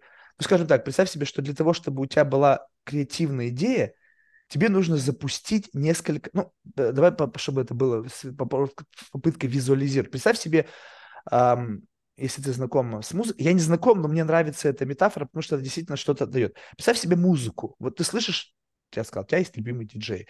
Теперь просто пусть в твоих ушах заиграет какая-то сложная композиция. Она состоит из разных сэмплов, вот этих музыкальных каких-то дорожек, которые вместе сведены таким образом, что они доставляют тебе удовольствие. Теперь ты представь себе, что вот этот компонент, он необходим, чтобы эта музыка была приятной. Иногда бывает, слушаешь музыку, она вообще не трогает ничего. Ну, трен, трен, трен, трен. А иногда, ну, прям за душу берет. Ты думаешь, что там? Вот в этом миксе из, музыка, из музыки, слов и каких-то сентиментах вплетенных, что заставляет тебя чувствовать что-то, радость, памп, там, раз, какую-то ностальгию, еще что-то. Вот этот элемент нужен как связующий элемент для составления какого-то, э, ну, правильного флоу. То есть, и он облегчает это, поскольку, когда ты говоришь, окей, мне нравится, то есть я знаю, какие мысли мне нравятся. Мне для этого нужно включить это представление, это представление, это представление. И представь себе, что эти концепты, они как программы, ранятся на твоем процессоре, но они, если ты на сухую, то они жрут оперативную память, твой, твой процессор. И это как бы позволяет этим программам раниться, не, теря... не uh, уменьшая твоей креативной способности. То есть как будто бы лимит у меня очень маленький, ограниченный.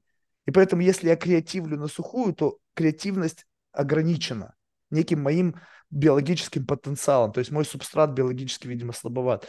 Ну, невидимо, очевидно. А эта штука дает возможность чуть-чуть больше, чем я могу. То есть, условно, ну, допинг, как он называется, что так оно и есть. Да. Блин, ну, звучит грустно. Мне почему-то кажется, что ты просто не пробовал другие методы а, раскрытия своего потенциала. Серьезно? Да. Прекрати. Нет, я чувствую, ну, нет. Ты... Ну, а вот, почему грустно-то? Это не грустно? Ну, что тебе нужна какая-то штука постоянно, чтобы вот, вот блин, вот с ней я крутой, да, понимаешь? То есть кто-то это для того, подожди, ну, не крут, не, крутой в плане того, что у тебя там включается как генерация. Для кого-то это определенное состояние.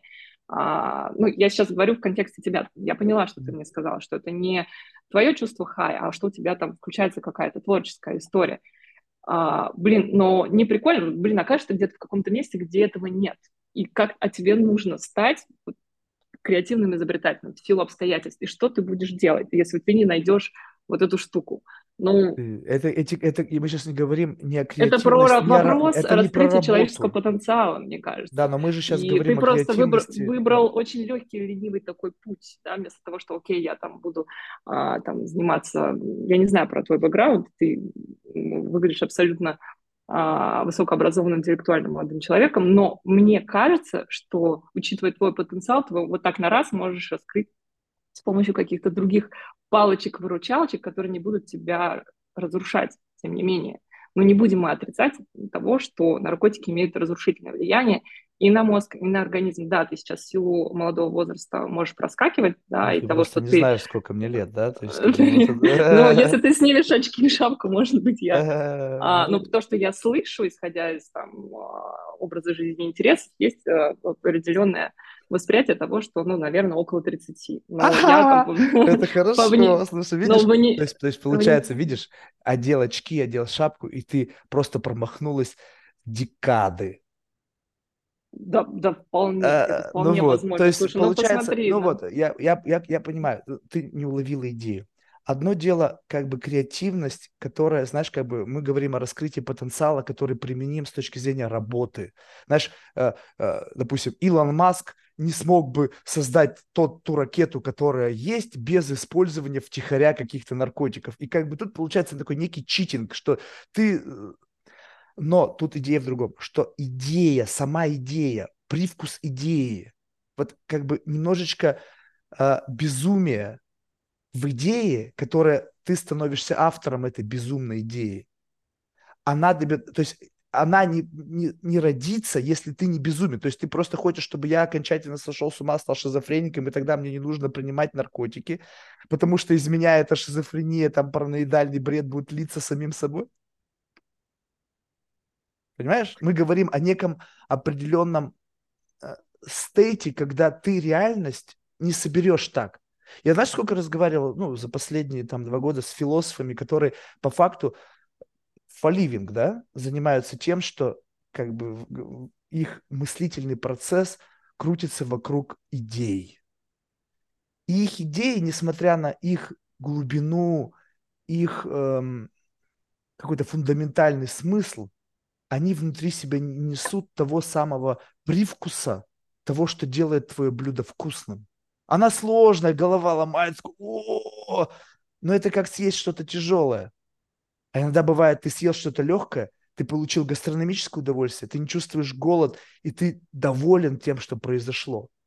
А иногда бывает, ты получил гастрономическое удовольствие, и тяжело. Вот это как раз-таки возможность получить эту мысль, то есть твой биологический субстрат, который имеет определенную лимитированность в некой креативности, кто бы там ничего не говорил, я, можно развивать свою креативность. М-м. Ну, то есть можно начать креативить, это первый степ, но можно там потом научиться креативить, второй степ. И потом, если ты достаточно креативен, получить за это какую-то награду там в креативном сообществе. Но ты не создашь ничего больше, чем ты в состоянии создать. То есть ты не веришь в некий как бы порог, да, вот э, э, твоего потенциала. И чтобы за этот порог перейти в любом из направлений, тебе нужно что-то. И вот это что-то в моем случае, это то, что я делаю с собой. Твой выбор. Да, сейчас все на мой. Че еще? Э, Я понимаю, о чем ты говоришь, знаешь, когда э, э, есть люди, которые, а, они в какой-то мере, мы сейчас тут как бы, э, вот мне бы тогда было любопытно послышать твою версию того, как можно раскрыть потенциал, сейчас не применительно ко мне, то есть у меня же были разные опыты в жизни, поверь мне, и попытки прийти к этому стейту, знаешь, там, э, путями, не связанными с какими-то молекулами. То есть не то, чтобы я это не пробовал, потому что многие говорят, вот, Марк, там, холотропное дыхание, там, знаешь, о, там, Марк, медитация, о, Марк, там, не знаю, прочитай этого автора, он там сведет тебя с ума. Ребята, ну, это, это как, ты же сказал, все очень субъективно. И кому-то действительно, возможно, это помогает достигать этого стейта. И они такие, вау, вот, там, не знаю, вся вселенная передо мной открылась. Смотри, какая простая вещь. Я там просто э, стою на гвоздях. Я на это смотрю говорю, знаешь, я однажды в гость, на гвоздь на 200 встал, он сквозь ногу прошел. Мало приятного было. То есть в чем смысл? Самоистязание, у тебя что-то жизнь такая классная. И знаешь, сколько жизнь мучила? Чтобы сейчас себя сознательно заставлять мучиться просто потому, что я, типа, я борюсь с муками. Блин, come on, я проживал эти муки. Слава богу, их не стало. Нафига мне это надо? Вот каков вот твой способ того, как бы ты могла представить себе ситуацию некого лимита? Вот, может быть, ты мне сейчас поможешь. Вот, может быть, ты станешь тем самым человеком в жизни. Знаешь, человек в истории. Как бы мы встретились с ней, и после этого моя жизнь изменилась. Вот есть некое ощущение лимита, причем лимита уже даже с тем, с чем я использую. Я не могу перейти, то есть все, вот как будто бы три ступени отлетели, ракета достигла, от, от, отстегнулась от притяжения Земли, и теперь она просто дрифтует в пространстве. Но я знаю, как однажды из пункта А в пункт Б был переход, потом из пункта Б в пункт С. Сейчас я вижу пункт Д. Я вижу его, прям как точка вот, вот на, за, за нашей замечательной планетой. Видишь, вот она есть, но я не могу к ней приблизиться. Я вот бултыхаюсь вот, вот здесь, вот на этом месте, вот руками и ногами, но пространство безвоздушно, я не могу оттолкнуться. И даже уже мои все эксперименты, я сейчас уже просто, знаешь, на грани того, чтобы попробовать такие вещи, что как бы вообще не рекомендуют. Потому что можно просто не вернуться оттуда. А и... зачем тебе туда-то? В чем цель? Ну, давай так, вот сейчас э, попытаюсь, чтобы ты поняла, о чем идет речь. Вот были у тебя моменты в жизни, когда ты как будто бы прозревала? Ну вот ты сказал, у тебя было расстройство пищевое, да, пищевого поведения. И в какой-то момент ты это осознала, это не совсем такая наша экзистенция, да, но все равно это для тебя явно не прошло незамеченным. И ты как бы пересмотрела всю свое отношение к этому, и ты как бы возвысилась над вот тем, что было с тобой до. И это какое-то приятное удовлетворение от того, что блин, я заблуждалась настолько сильно, что я себя гробила. И ты теперь живешь, понимая, что это твое прошлое, в котором было заблуждение, ты слепо верила в магию того, что ты делала, и ты поняла, что ты абсолютно вообще была не права. И вот это знание, как бы, как будто бы теперь ты, смотря на это, смотришь, какая же была, была дура. И получается, что что произошло? Ты как будто бы стала на ступеньку выше, нежели ты была до. С неким пониманием того, вот этого волокна реальности, в который ты вплетена, так же, как мы все в эти вот нити в этом волокне реальности. В чем вопрос? Вопрос в том, тебе понравилось это чувство перехода на следующую ступень? сто процентов понравилось. И э, более того, я могу сказать, что я благодарна этому опыту, потому что не будь того, что было, я бы не оказалась там, где я сейчас, не занималась бы тем, чем я занимаюсь сейчас, и что приносит мне такое удовольствие, на самом деле. И, и я считаю, что любые события э, в нашей жизни, они так или иначе ступеньки. И тут вопрос выбора. Ты идешь вверх по ступеньке или вниз. Вот. И теперь представь себе, я понял, но теперь представь себе, что идея заключается в том, что теперь можно переходить на ступеньку вот этого как бы некого представления о мире, не проживая события.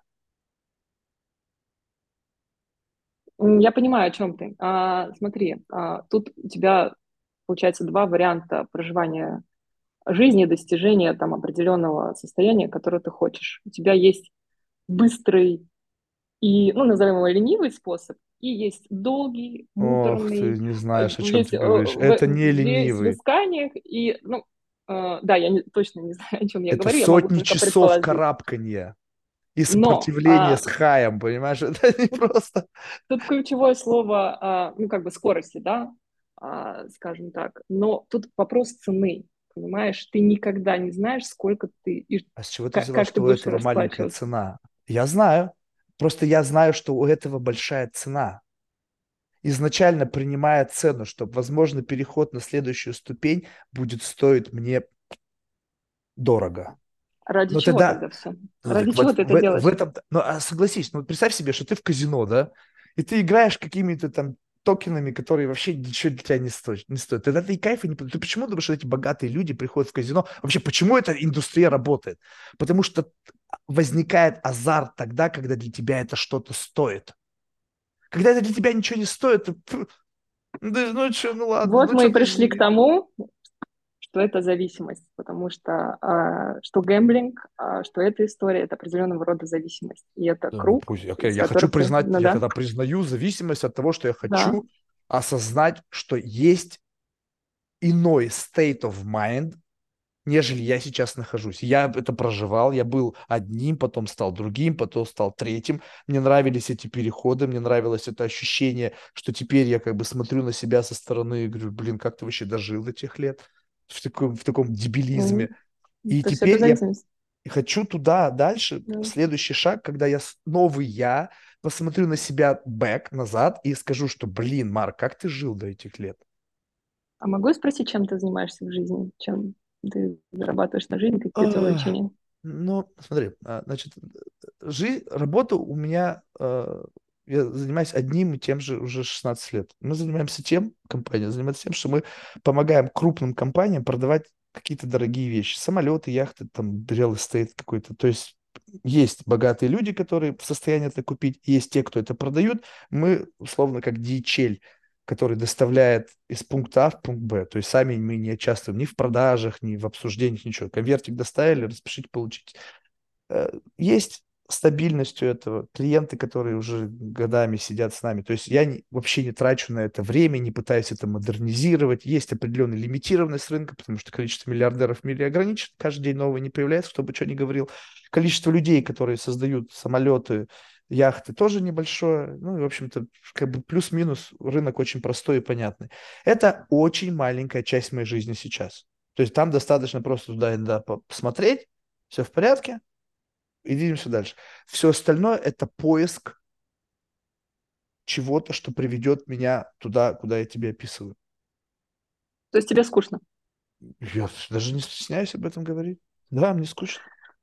Ну все, ты просто развлекаешься. Это твой способ да, развлекаться. Но ты... Не, ну, знаешь, у этого развлечения есть какая-то точка. Вот когда ты говоришь, о, слушай, мы развлекались. Я говорю, что вы делали? А, ну мы там то-то, то-то, то-то делали. Я говорю, слушай, я услышал тебя. Вот теперь представь, что вот это, вот это и вот это, то, что ты делал, для меня не является развлечением. Ну, если я на это смотрю, я не могу. Я не так построен, чтобы получать через то, что ты получаешь удовольствие, удовольствие. Соответственно, тебе классно было там, и я не могу пройти тем же путем, потому что, идя тем же путем, я ничего не получу, кроме, ну, просто самого факта, что я прошел этим путем. Понимаешь, то есть уже когда ты живешь долго в поиске удовольствия, плюс у тебя вообще есть какое-то некое представление внутреннее, да, своего внутреннего гедонизма, я знаю, что мне нравится, что мне не нравится. Плюс есть определенная лимитированность финансовых возможностей. То есть, если бы у меня было денег, как у Абрамовича, я бы, наверное, бы, ну, как бы меньше бы как бы насиловал свое здоровье, потому что я бы мог Midjourney запускать в реальности. Я хочу, знаешь, и вдруг сделать это, воплотить в мир. Как бы контекст, в котором мне не нужно представлять этот контекст, потому что этот контекст является нужным для формирования какой-то идеи, мысли – ну и так далее. Ну, представь себе, а, то же самая беседа, только представь себе самое какое-нибудь, ну, тут я сейчас, может быть, на скользкую дорожку, допустим, самое романтическое место, которое когда-либо отрендерилось в твоем представлении. И мы вот раз и переносим нашу с тобой беседу в это место.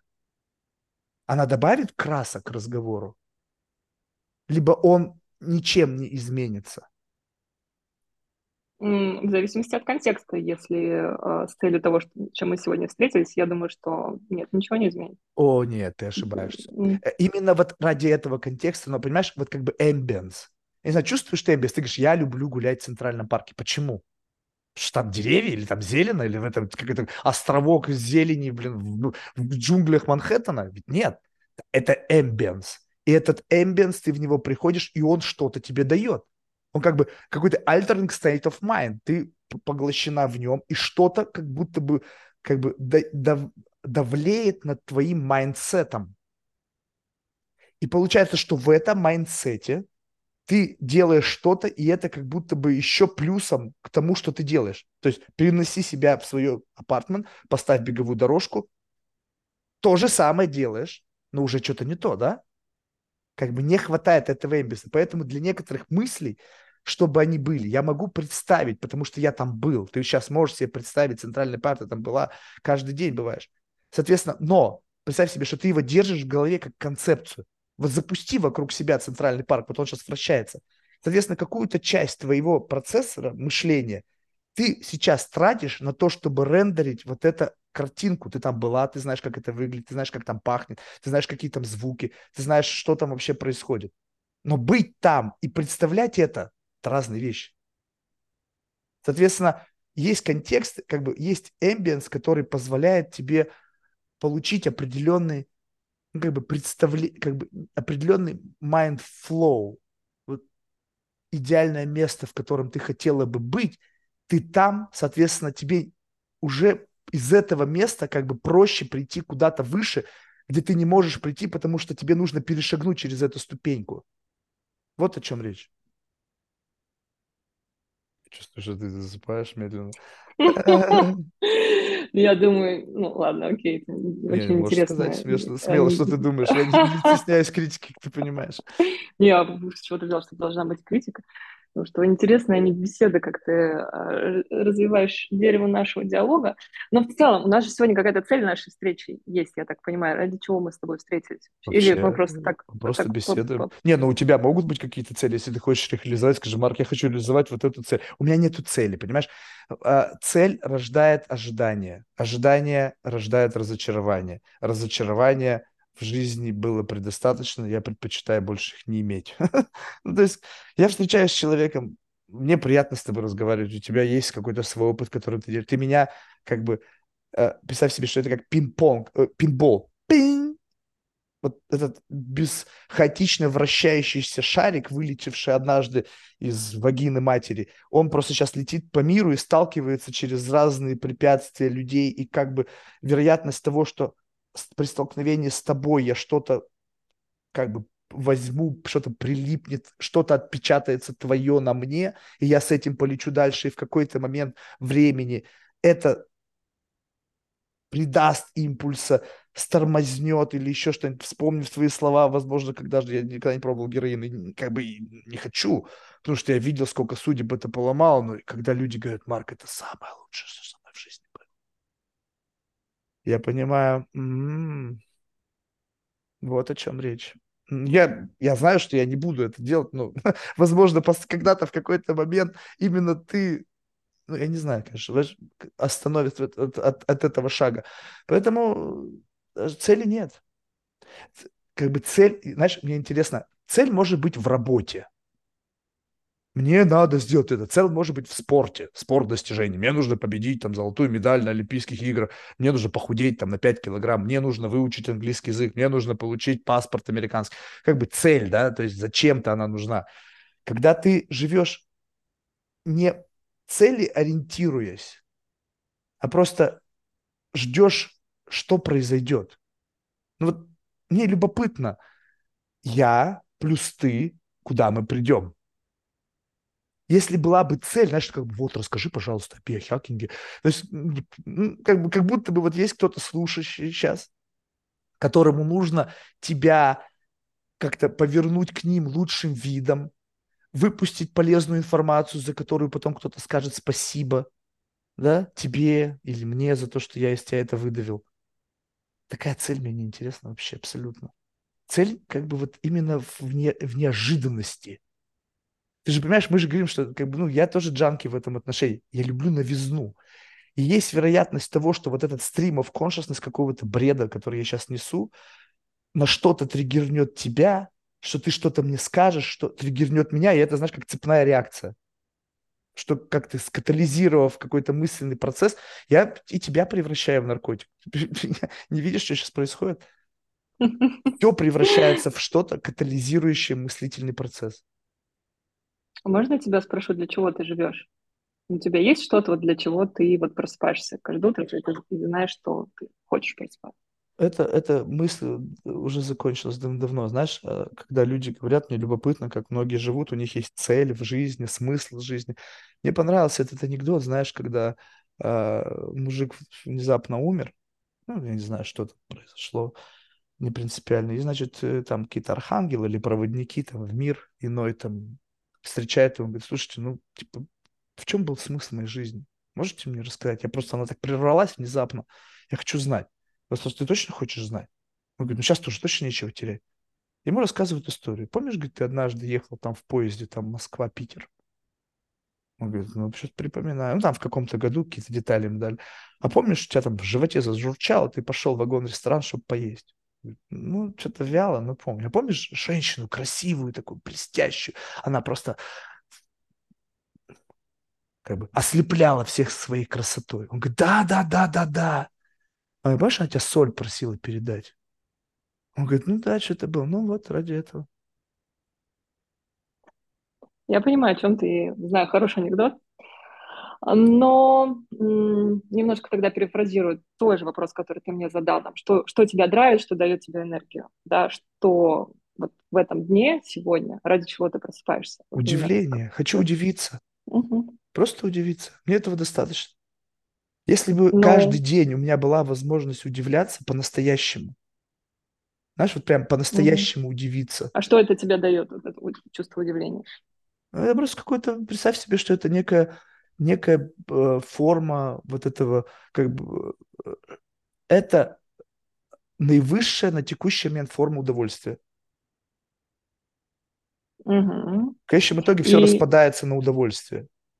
И ты Перед... постоянно повышаешь планку, да? То есть вот сегодня удивился так, завтра мне нужно еще больше удивиться. Это не я повышаю, а, это инфляция ага. происходит бесконтрольно, без моего участия. Я бы рад, чтобы оставалось это на том же уровне, потому что тогда бы я бы имел бы дольше, больше бы источников для удивления, понимаешь? Причем удивление, тут нужно понять, есть удивление такого, знаешь, энциклопедического плана. Знаешь, когда, ты допустим, тебе скажут, ты знаешь, что на самом деле температура на поверхности Солнца там как-то там по Кельвину. Ну, удивительно, но ничего только что я мурашек не испытал. А вот когда это, знаешь, сдвиг парадигм, парадигмы, когда вот эта джанга, которую ты построила из знаний, начинает трещаться, а то, что явилось удивлением, это кубик в основании этого джанга, и ты жил всю жизнь в заблуждении, ты говоришь, да твою же мать, да как? Ну я всю жизнь вот на это смотрел и видел, что это вот так, тебе говорит Марк. Нет, это не так. Ты такой говоришь, блин. И вот это кайф. Но опять же, какой-то, понимаешь, какой-то сдвиг, опять же, плюс, как будто плюс, плюс, плюс во что-то, вот в понимание природы вот этого мира, в своей собственной, в своей собственной вселенной, какой-то психологической реальности. А, ну, ты же понимаешь, ну, ты, ты же встречался, я видела, я посмотрела людей, с которыми ты встречался, Андрей Беловешкин. Это один из моих преподавателей был в, уни- в университете интегративной медицины. А, и наверняка он тебе рассказывал про дофаминовую зависимость. Я просто сейчас не хочу повторяться. Была же эта информация? А, дофаминовая зависимость. Понимаешь, наверное, если с позиции человека, который, возможно, изучает виды дофаминовой зависимости, можно все конвертнуть вот в это.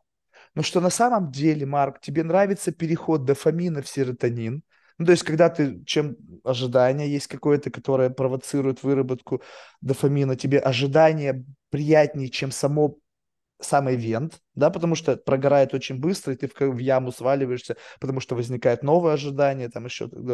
Но вопрос в том, что а, у меня нету ожидания удивления.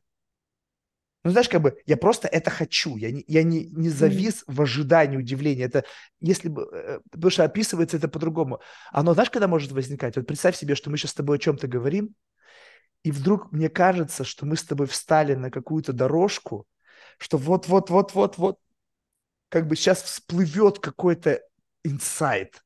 И я знаю, я вот его уже чувствую в привкусе этого инсайта. Блин, как перед перед оргазмом. Ты вот, вот, вот, вот, вот, вот, я знаю, и вот тут задержаться. Вот эта зависимость, когда я знаю, что мне надо сделать еще пару фрикций, и я достигну кульминации, я его начинаю депривировать, и вот в этом состоянии некого предвкушения, эксайтмента залипаю. Нет, с удивлением не так. Я хочу оказаться вообще хоть где-то близкому к, к, к, этому, к этой дороге. Потому что оно не возникает как предвкушение инсайта. Оно слишком быстро от момента абсолютно нулевого стейта до момента инсайта. Оно прямо вот, там нельзя залипнуть, поэтому это не разговор о дофамине. Потому что он стейт дофаминовый там очень короткий. В целом, если на всю жизнь размотать, что я живу от инсайта до инсайта, тогда может быть. Ну, так и есть просто. И все мы дофамин зависимы. Просто у каждого свои инструменты и уровень. И отрицать то, что у тебя это есть, в том числе, ну, сложно. Совершенно Вопрос верно. в том, что ты будешь а, повышать, повышать все время планку, и, ну, как бы, чтобы это не перешло какую-то крайность. Вот я о чем сейчас говорю. И просто тебе в какой-то момент станет настолько скучно, вообще не от тебя зависит, а от твоего мозга, который тебе Ну, будет все сложнее контролировать. да, но понимаешь, вопрос-то в том, что а, была бы альтернатива. Ну, и что ты бы сказал, Марк, слушай, ну вот, вот тебе совет, знаешь, не, не совет такого плана, знаешь, как бы, о, со мной, это, ты же говорил, вот со мной это работает, попробуй. Типа, вот, но когда мы построены по-разному, и то, что люди получают удовольствие, как бы, вот я там, я даже не могу, как бы, а, я убежден, что ты наверняка получаешь удовольствие, занимаясь йогой по утрам. Хотя, ну, мне доставляет скорее удовольствие смотреть, как девушка в обтягивающих нарядах занимается йогой, чем заниматься йогой. Вот. Но смысл в том, что это явно не мой путь, потому что физическое какое-то истязание я через это прошел. Я знаю, что такое, когда глаза на лоб лезут, когда сосуды лопаются, когда мышцы рвутся. Я знаю это. И А я что с как бы был было? на Что, лимите, ну, что в таком атлетикой состоянии? занимался. А, Как бы там и еще когда бойс клаб, ты знаешь, там, о, там кто-то сделал больше, чем ты, ты думаешь, вот же, блин, вот сука. И как бы надо его как бы преодолеть, тем более еще, когда, знаешь, бывает. Ладно, когда есть альфа, как-то альфы я никогда не пытался с ними конкурировать, я точно не альфа. Но я знал, что, о, человек альфа. Ну, то есть, чем мне с ним конкурировать, знаешь, чем мне рвать жопу, он просто как бы сильнее, умнее, выше, сильнее, как бы вот все. Но когда ты чувствуешь, что не, ну ты-то не альфа, ты такой же, как я, и ты бам, ты меня обходишь на повороте, вот тут сразу же и тут начинаются травмы, какое-то сумасшествие, неадекватное поведение. Здесь я конкурирую сам с собой. Там нету внешнего кого-то, кто меня как-то показывает мне что-то, и я ему начинаю завидовать. Э, Вот именно когда ты сам для себя стал, ну, кем-то новым. То есть ты, не знаю, чувствуешь что это в себе или нет, я чувствую, что я заложник собственного плагиата. Все, что я говорю, для меня не ново абсолютно. Я когда-то это говорил уже, когда-то я об этом мыслил.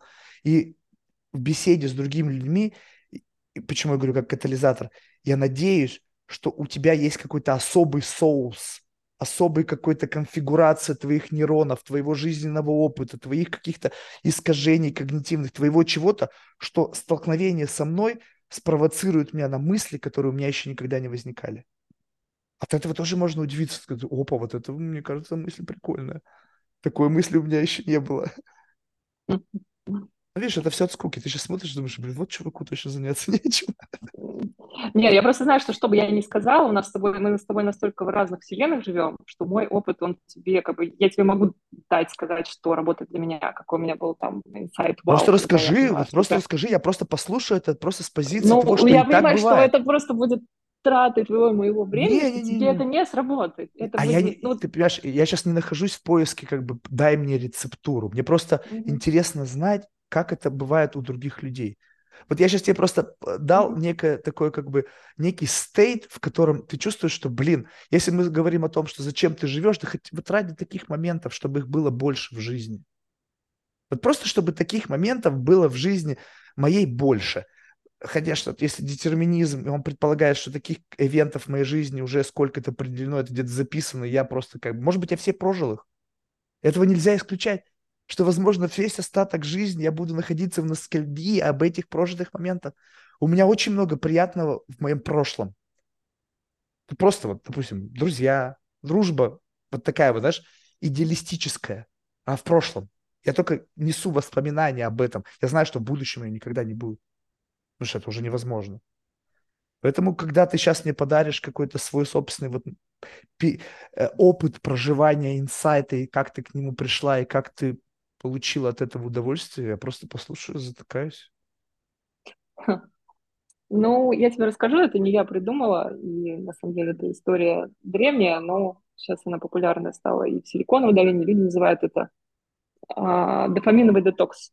Да, знаю, как работает а, наш мозг, как гормональная система. И ребята, вот все, особенно, которые увлекаются этим стартапом, Илон Маск, я знаю, что они э- этим занимаются. То есть ты себе ам, буквально на там, ну, лучше начинать с одного, двух, трех дней, люди доходят до недели, ты делаешь, ну, это элементарный пост, да, то есть как люди держат пост в разных религиях, это то же самое. Ты убираешь все удовольствия, а, которые ты знаешь, от которых ты зависим, которые у тебя есть каждый день. У каждого это будет свой уровень, да, там, а, для меня это там, определенная история, это там чашка кофе, еще что-то, это там, просмотр а, сериала, у тебя это будет другая тема. Ты полностью убираешь, и ты живешь максимально вот такой вот, мы говорили с тобой high-low, ты живешь вот, вот максимально здесь, чтобы у тебя не было контраста недели. А, максимально убираешь гаджеты, social media, да, это тоже определенная а, зависимость. Ну, то есть все, что вот тебе вот крейвится, да, каждый день тебе хочется это делать, и так к концу этого периода, там, через 3-4 дня, через неделю, ты потихонечку начинаешь а, это снова вовлекать в свою жизнь, и ты начинаешь вкус жизни чувствовать по-другому. То есть у тебя дофамин система, она выравнивается. Когда я это прочувствовала особенно, а, есть такая медитация випассана, может быть, слышал про нее. И Конечно. Да, в силу того, что как бы, у меня нет супер вот этих хайп-состояний, как вот это прочувствовать в реалиях современной жизни, мне всегда было интересно попробовать, и как бы, что-то новое, очередная авантюра. Я случайно, не случайно оказалась в Армении в горах, а, на настоящей випассане, там есть коммерческие, да, это вот такая, которая суровая, за донейшн, да, где ты там живешь в условиях а, бывшего пионерского лагеря, где вот эти двухэтажные а, кроватки с двухсантиметровым матрасом, у тебя забирают все гаджеты, ты не можешь говорить 10 дней, ты ешь то, что тебе там приготовили, самую простую постную пищу, просыпаешься а, в 4 утра, и там ложишься в 8-9, и где-то 6 часов в день ты медитируешь. Вот. Полный, тотальный дофаминовый детокс.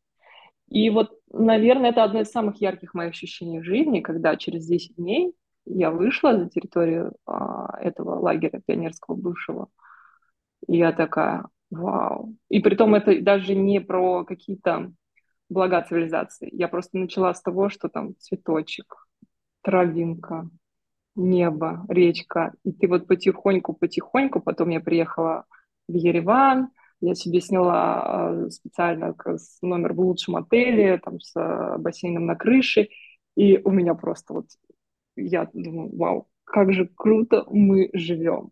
И это был один из таких ярких моментов в моей жизни. И если ты в поисках вот этой новизны, и если ты чувствуешь, что ты уже притупился, ну, героин действительно плохая идея. А, и все, что дальше... Нет, нет, я, когда говорил, что я думаю, это не героин, это там есть один какой-то психоделическое растение, э, я даже забыл, как оно называется, но как это вообще жестко. Айваска какая-нибудь. Нет, айваска вообще говно, что оно вообще не действует. Э, там, там реально очень опасно. Там люди говорят, а. они находятся в одном измерении, ну, ведут себя на самом деле угу. в представлениях вообще. То есть очень жестко и неизвестно, как это вообще на самом деле влияет. Просто не в этом. То, что ты описываешь, я это понимаю. А, в обычно это люди называют как бы, знаешь, такой, как бы некий а, намеренный аскетизм, выход из зоны комфорта для того, чтобы осознать, что на самом жизни твоя деле как бы классно. Но я тебе объясню принципиально э, мое, э, мои изыскания в этом. Как бы я знаю, что если я сейчас, допустим, я там хожу там по гастрономическим ресторанам, сейчас, честно скажу, заложник этого, и, соответственно, я начинаю просто придираться уже на ровном месте, хотя я никакой не гурман, никакой не ценитель, то есть абсолютно жалкое ничтожество. Но в силу того, что я просто делаю это постоянно, вкусовая палитра меняется, ты начинаешь к определенным вещам привыкать, и, соответственно, чтобы... А там наверняка люди стараются, они какие-то там мишленские звезды получают, какие-то ревью, пожалуйста, какое-то говно. Вот. Понятно, что если я сейчас буду голодать, то потом я в ближайшем Макдональдсе, каком-нибудь там, знаешь, самом таком отвратном, сажу гамбургер, и после там голодания недели я буду его есть, у меня будут слюни я буду... Это самая вкусная еда в моей жизни. Я сейчас говорю о другом это понятно. Как бы как вернуться к ощущениям того, что у тебя уже есть. Пере, заново перевкусить то, что ты делаешь каждый день, и чтобы эта краской заиграла, вернуть цвета и вкус тому, что есть в твоей жизни. То, что в моей жизни, я знаю, что оно есть. Мне не бессмысленно возвращать к краски. Я, наоборот, постепенно карабкаюсь. Вот представь себе, что ты, допустим, а, э, хочешь прыгнуть выше. Ты прыгаешь, потом подставляешь себе коробочку, и с этой коробочки ты ведь уже выше прыгаешь, так? Потом еще одну коробочку, еще выше прыгаешь, еще выше прыгаешь. И теперь я ползу. Откатываться назад, чтобы снова запрыгнуть на первую коробочку и получить удовольствие от того, что, блин, я запрыгнул на первую коробку. Круто. Мне неинтересно. Я там был, я да, пойму прекрасно, что я голодный, я изолирован, я не занимался сексом полгода, я еще что-то. И вот снова, блин, прикольно. Я там уже был. Даже если я почувствую что-то новое, это все равно будет плюс-минус как бы от 50 оттенков серого. Я знаю это чувство. Ты не, ты не можешь заново забыть. Вот круто. У меня была на подкасте девушка, у нее амнезия. Она говорит, я все первый раз, первый раз влюбилась, первый раз потрахалась. Вот, вот представь себе, вот первый раз ты никогда, если у тебя ничего не случилось, какие-то там нейрокогнитивные какой-то там болезни или заболевания, первый раз уже не пробуешь. Ты вернешь, да, некий как бы осознание того, это как, знаешь, люди ездят, у меня вот знакомые, ну, тоже абсолютно ебнутые. Вот, а мы ездили в Бразилию, там гуляли по фавелам, офигеть, там люди живут. А потом возвращаются к себе, и как бы мы тут ценим, теперь что у нас есть. Я говорю, тебя там могли убить за твои кроссовки просто убить, потому что там люди живут, у них другие сентименты. Тебя просто могли убить за твои кроссовки. Тебя в Бронксе могут за кроссовки убить, в принципе. А в фавелах вообще никто не найдет тебя там. Закопают сразу же где-нибудь. То есть вот это вот как бы ощущение некого экстрима, как необходимого, чтобы понять, что я живу. Я ведь живу, вот птички, воздух. Ну так настрой чуть-чуть вот эту штуку – Э, свой фокус внимания. Раз и на птичек посмотри. Зачем мне ехать для этого в какую-то там непонятно куда, спать на какой-то сраной кровати с матрасом двухсантиметровым, срать в ведро, чтобы потом понять, что есть птички?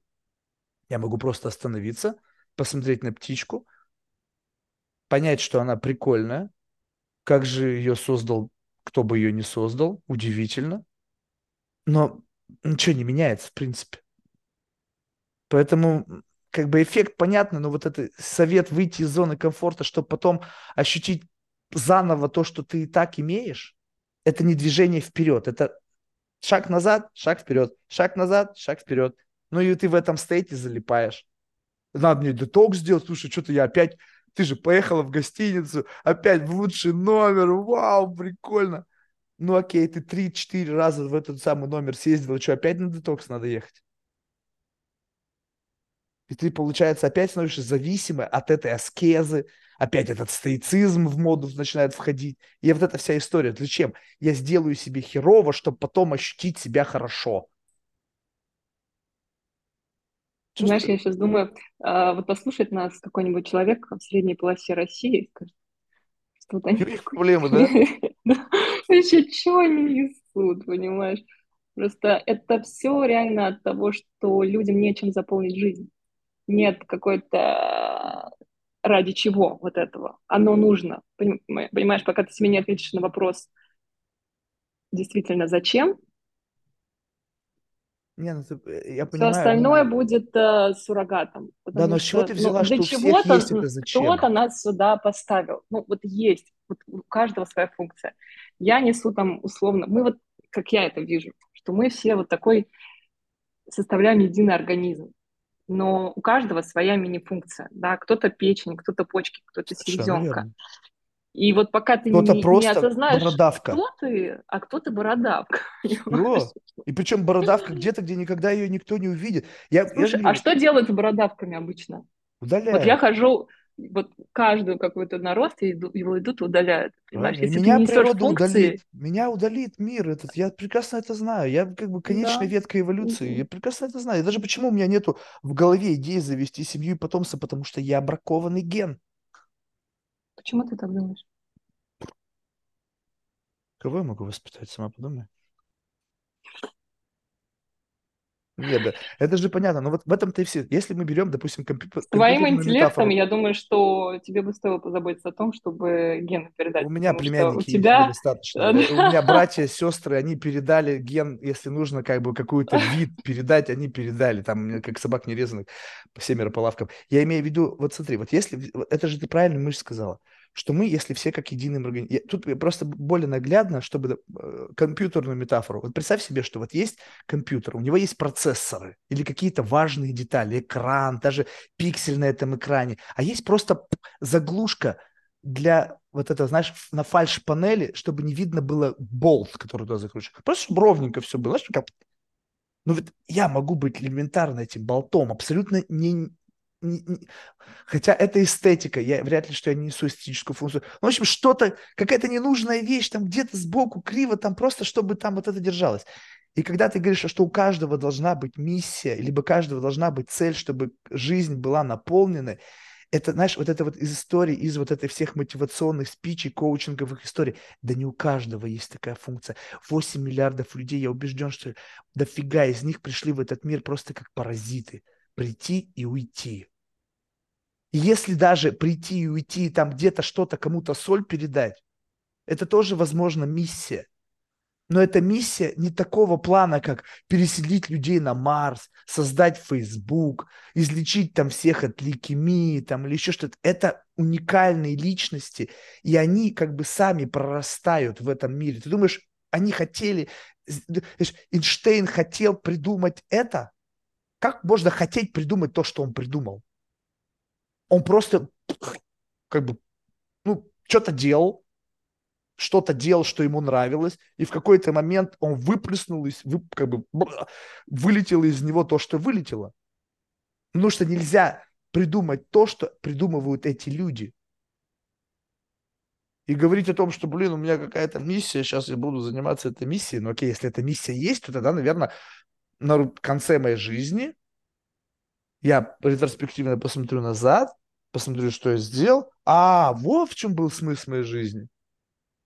Но сейчас, вот как бы вот внутри вот этого процесса, того, что вокруг происходит, я не вижу никакой миссии, никакой цели.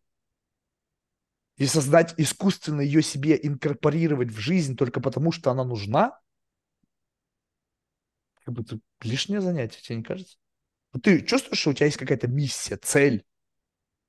Да, Видишь, тебе повезло. да, да, да. Ты, возможно, Я... тот человек, который Это, пришел... это вопрос времени, это вопрос времени, мне кажется, в какой-то момент ты начинаешь чувствовать голод до этого. Ты начинаешь копать. Пока ты не чувствуешь, это не придет в твою жизнь. И она либо закончится, либо произойдет какой-то wake-up call с тобой, серьезный, который тебя так, а, просыпайся. А как ты, Все, тут... как ты можешь это не спутать? Знаешь, чем? Вот представь себе, многие люди, скажем так, сейчас а, буду очень цинично говорить, ты не пойми, что я пытаюсь обесценить твои цели. Вот представь себе, что есть люди, которые в жизни что-то всегда пробовали, у них не получалось, потом они снова пробовали, потом у них не получалось, и вдруг они нащупывают что-то, что в принципе в какой-то аппроксимации им не так противно делать, а еще бывает и нравится. Плюс есть какой-то бенефиты от занятия этой деятельности в виде там валидации внешних социальных очков, там внимания и денег, которые как-то начинают выравнивать твою жизнь. И ты думаешь, блин, вот же оно. Вот же я сейчас занимаюсь тем, что нужно. Вот оно мое предназначение. А по факту ты просто обрела что-то, что как бы вывозит тебя в этом мире, создает некую там какие-то лейеры там безопасности, комфорта, еще остального, и ты автоматически наделяешь это миссией. Потому что ты знаешь, у тебя появляется такой roadmap. Теперь ты знаешь, что надо апгрейдить, чтобы быть в этом лучше, сильнее, быстрее, выше. И вот тебе как бы дорога раскаталась сразу же. Жих! И ты такой, вот. Но по факту, возможно, миссия-то не в этом. Возможно, это твоя роль. Как знаешь, как в фильме там про эти, про смайлики, да, там мультики я с племянницей смотрел. Ну, грустным нужно быть все время. А оказалось, что нет. Или что там, чем закончилась история, я, может, уже выдумал ее. И как бы вопрос в том, что миссия – это то, что мы видим, либо на самом деле миссия – это то, что происходит как бы в некой бессознательном. Кто-то за нас нам сказал, что это миссия. Миссия Илона Маска отправить людей на Марс. Что, правда? Мы же не знаем спустя 50 лет, что будет написано, или там 100 лет, что будет написано в книжках об Илоне Маске. Этот мудила, блядь, отправил людей в колонию на Марс, и там погибло тысячи человек, и, короче, история с Марсом закончилась. Может быть и такое. Да какая тогда его миссия была? Может быть, его миссия была в том, чтобы люди призадумались, а стоит ли нам быть, как он все время говорит, interplanetary species? Может быть, и в этом, я не знаю, но как бы то, что она как бы подталкивают и как бы за тебя говорят тебе, какая твоя миссия за счет некой внешней валидации, ой, спасибо тебе, ты мне помогла. Ты говоришь, вот оно, вот, я пришла в этот мир помогать. Но неизвестно. Поэтому я вот как-то смотрю на то, что я делаю, и то, что делают другие, и не всегда то, что кажется, является миссией. Ну, мне кажется, мы с тобой заканчиваем с того, с чего начинали, что для каждого это будет свое. И только ты узнаешь в какой-то моменте, что ты пришел туда, куда должен прийти. Может, не узнаешь. Это, а может, и не знаешь. Но мне кажется, есть какие-то определенные критерии, там здесь, здесь, которые тебе могут показать. У меня был недавно разговор с папой, с которым я, к слову, не виделась очень много лет. Они развелись с мамой. А, и мы с ним после долгой разлуки встретились, много беседовали там всю ночь. А, и он мне потом задает такой вопрос. А, говорит, дочь, а что для тебя счастье? И я начинаю ему перечислять, вот для меня там, любить, быть любимой, там, путешествовать, там, ла-ла-ла, ему, короче. Он такой смотрит меня, слушает, потом я ему задаю, а что для тебя счастье? Он говорит, ты знаешь, для меня счастье — это быть нужным. Я такая сижу, думаю, да. Да. Вот меня прострелило прям. Вот это счастье быть нужным для кого-то, неважно, в твоей личной жизни, в твоей деятельности, а, мне кажется, вот это такой индикатор. Потому что мы же не паразиты все-таки, да? Сюда ну, нас для чего-то нас для чего-то сюда, да даже паразиты для чего-то пускают, они какую-то роль несут, это биомасса, да, которая там станет микробиотой или кормом для кого-то. Это все такая вот цепочка. Даже у паразитов есть какая-то своя функция. Вот это осознать вот эту свою мини-функцию и для чего ты нужен кому-то, соль передать. Да, Или, ну, видишь, а, вот эта нужность, когда запустить. люди сами себе создают эту нужность. Вот. Я им нужен. Одно дело, когда вот как бы получилось так, что эта нужность, она ну, как-то обусловлено какими-то факторами, да, и ты осознал свою нужность, тебе кто-то пришел и сказал, блин, ты так мне нужна, ты не представляешь, как ты мне нужна, я без тебя не могу жить. И ты такой говоришь, а что я для этого сделал? Он говорит, тебе не надо ничего делать. Ты просто сам факт того, что ты однажды появилась в моей жизни, сделал тебя той, которой ты... Как бы эта история, это была твоя миссия стать кому-то нужной. Если это так, то оно так и и есть. Понимаешь, вот это, я в этом говорю, что у каждого, если есть своя программа, кто-то кому-то нужен. Да, безусловно, мы все как бы э, находимся в этом едином каком-то сложном волокне, да, начиная с этого большого взрыва, был он или не был, да, мы все связаны, все. Но именно сам факт того, что у тебя есть такая четкая рефлексия над тем, в чем твоя миссия, в чем твоя нужность, в чем твоя польза, и ты такой, «Э, представляешь себе, в чем твоя миссия? Бам-бам-бам-бам-бам, ну что такое как бы слоганами, бам-бам-бам, в чем твоя польза? Бам-бам-бам, в чем твоя там еще yeah. что-то? И все таки я говорю, блин, прикольно у вас так все как бы четко и понятно, вот я вообще понятия не имею. Ну, это вопрос времени. Да, но вопрос в том, что меня это и не мучит. Мне абсолютно наплевать. Какая разница? Но если возникнет в какой-то момент времени осознание, что, Марк, у тебя была вот, ну, сам для себя такой, вот в чем моя миссия. Либо кто-то подбежит и скажет, блин, ты мне так нужен. Тогда я скажу, ну вот, видишь, кому-то еродивый нужен. Так вот, ради чего все было. Да, вот ради чего, ради вот этого бесконечного грехопадения, для того, чтобы однажды столкнуться с тем-то, кто скажет, что вот, спасибо, как бы спасибо, что ты как бы есть. Может быть, но пока этого не произошло. И заморачиваться на то, чтобы выстраивать свою жизнь. А папа-то твой, видишь, в чем фишка? Папа-то твой понимает, что он хочет. В этом разница. Возможно, даже смысл в жизни не в том, что быть нужным. Просто это настолько как бы важно и приятно. И для него вот этот вот рецептор удовольствия. Как только он чувствует нужность, он чувствует определенный стейт, в котором он чувствует себя счастливым. Представь себе, что это ты не можешь перманентно находиться в счастье. Ну, даже если тебе кто-то скажет, что ты так нужна, вот первый раз, возможно, в каком-то еще месте, ты, может, тебя это растрогать. Наши сентименты, вот этот полный аккорд, ты начнешь резонировать, слезу пускнешь там, или, ну, не знаю, как ты отреагируешь, но представь себе, что как бы тебе это завтра говорят, послезавтра говорят, этот стейт уже будет недостижим. Поэтому, возможно, нам доставляет счастье что-то очень краткосрочное, очень что-то недостижимое, маложивущее. Потому что все остальное надо не путать с радостью. Радость и счастье – это не одно и то же. Люди часто подменяют понятие «я могу быть радостной» и какой-то приподнятый, но это не счастье. Счастье – это вот какое-то такая действительно очень тонкое состояние, которое ты как бы испытываешь.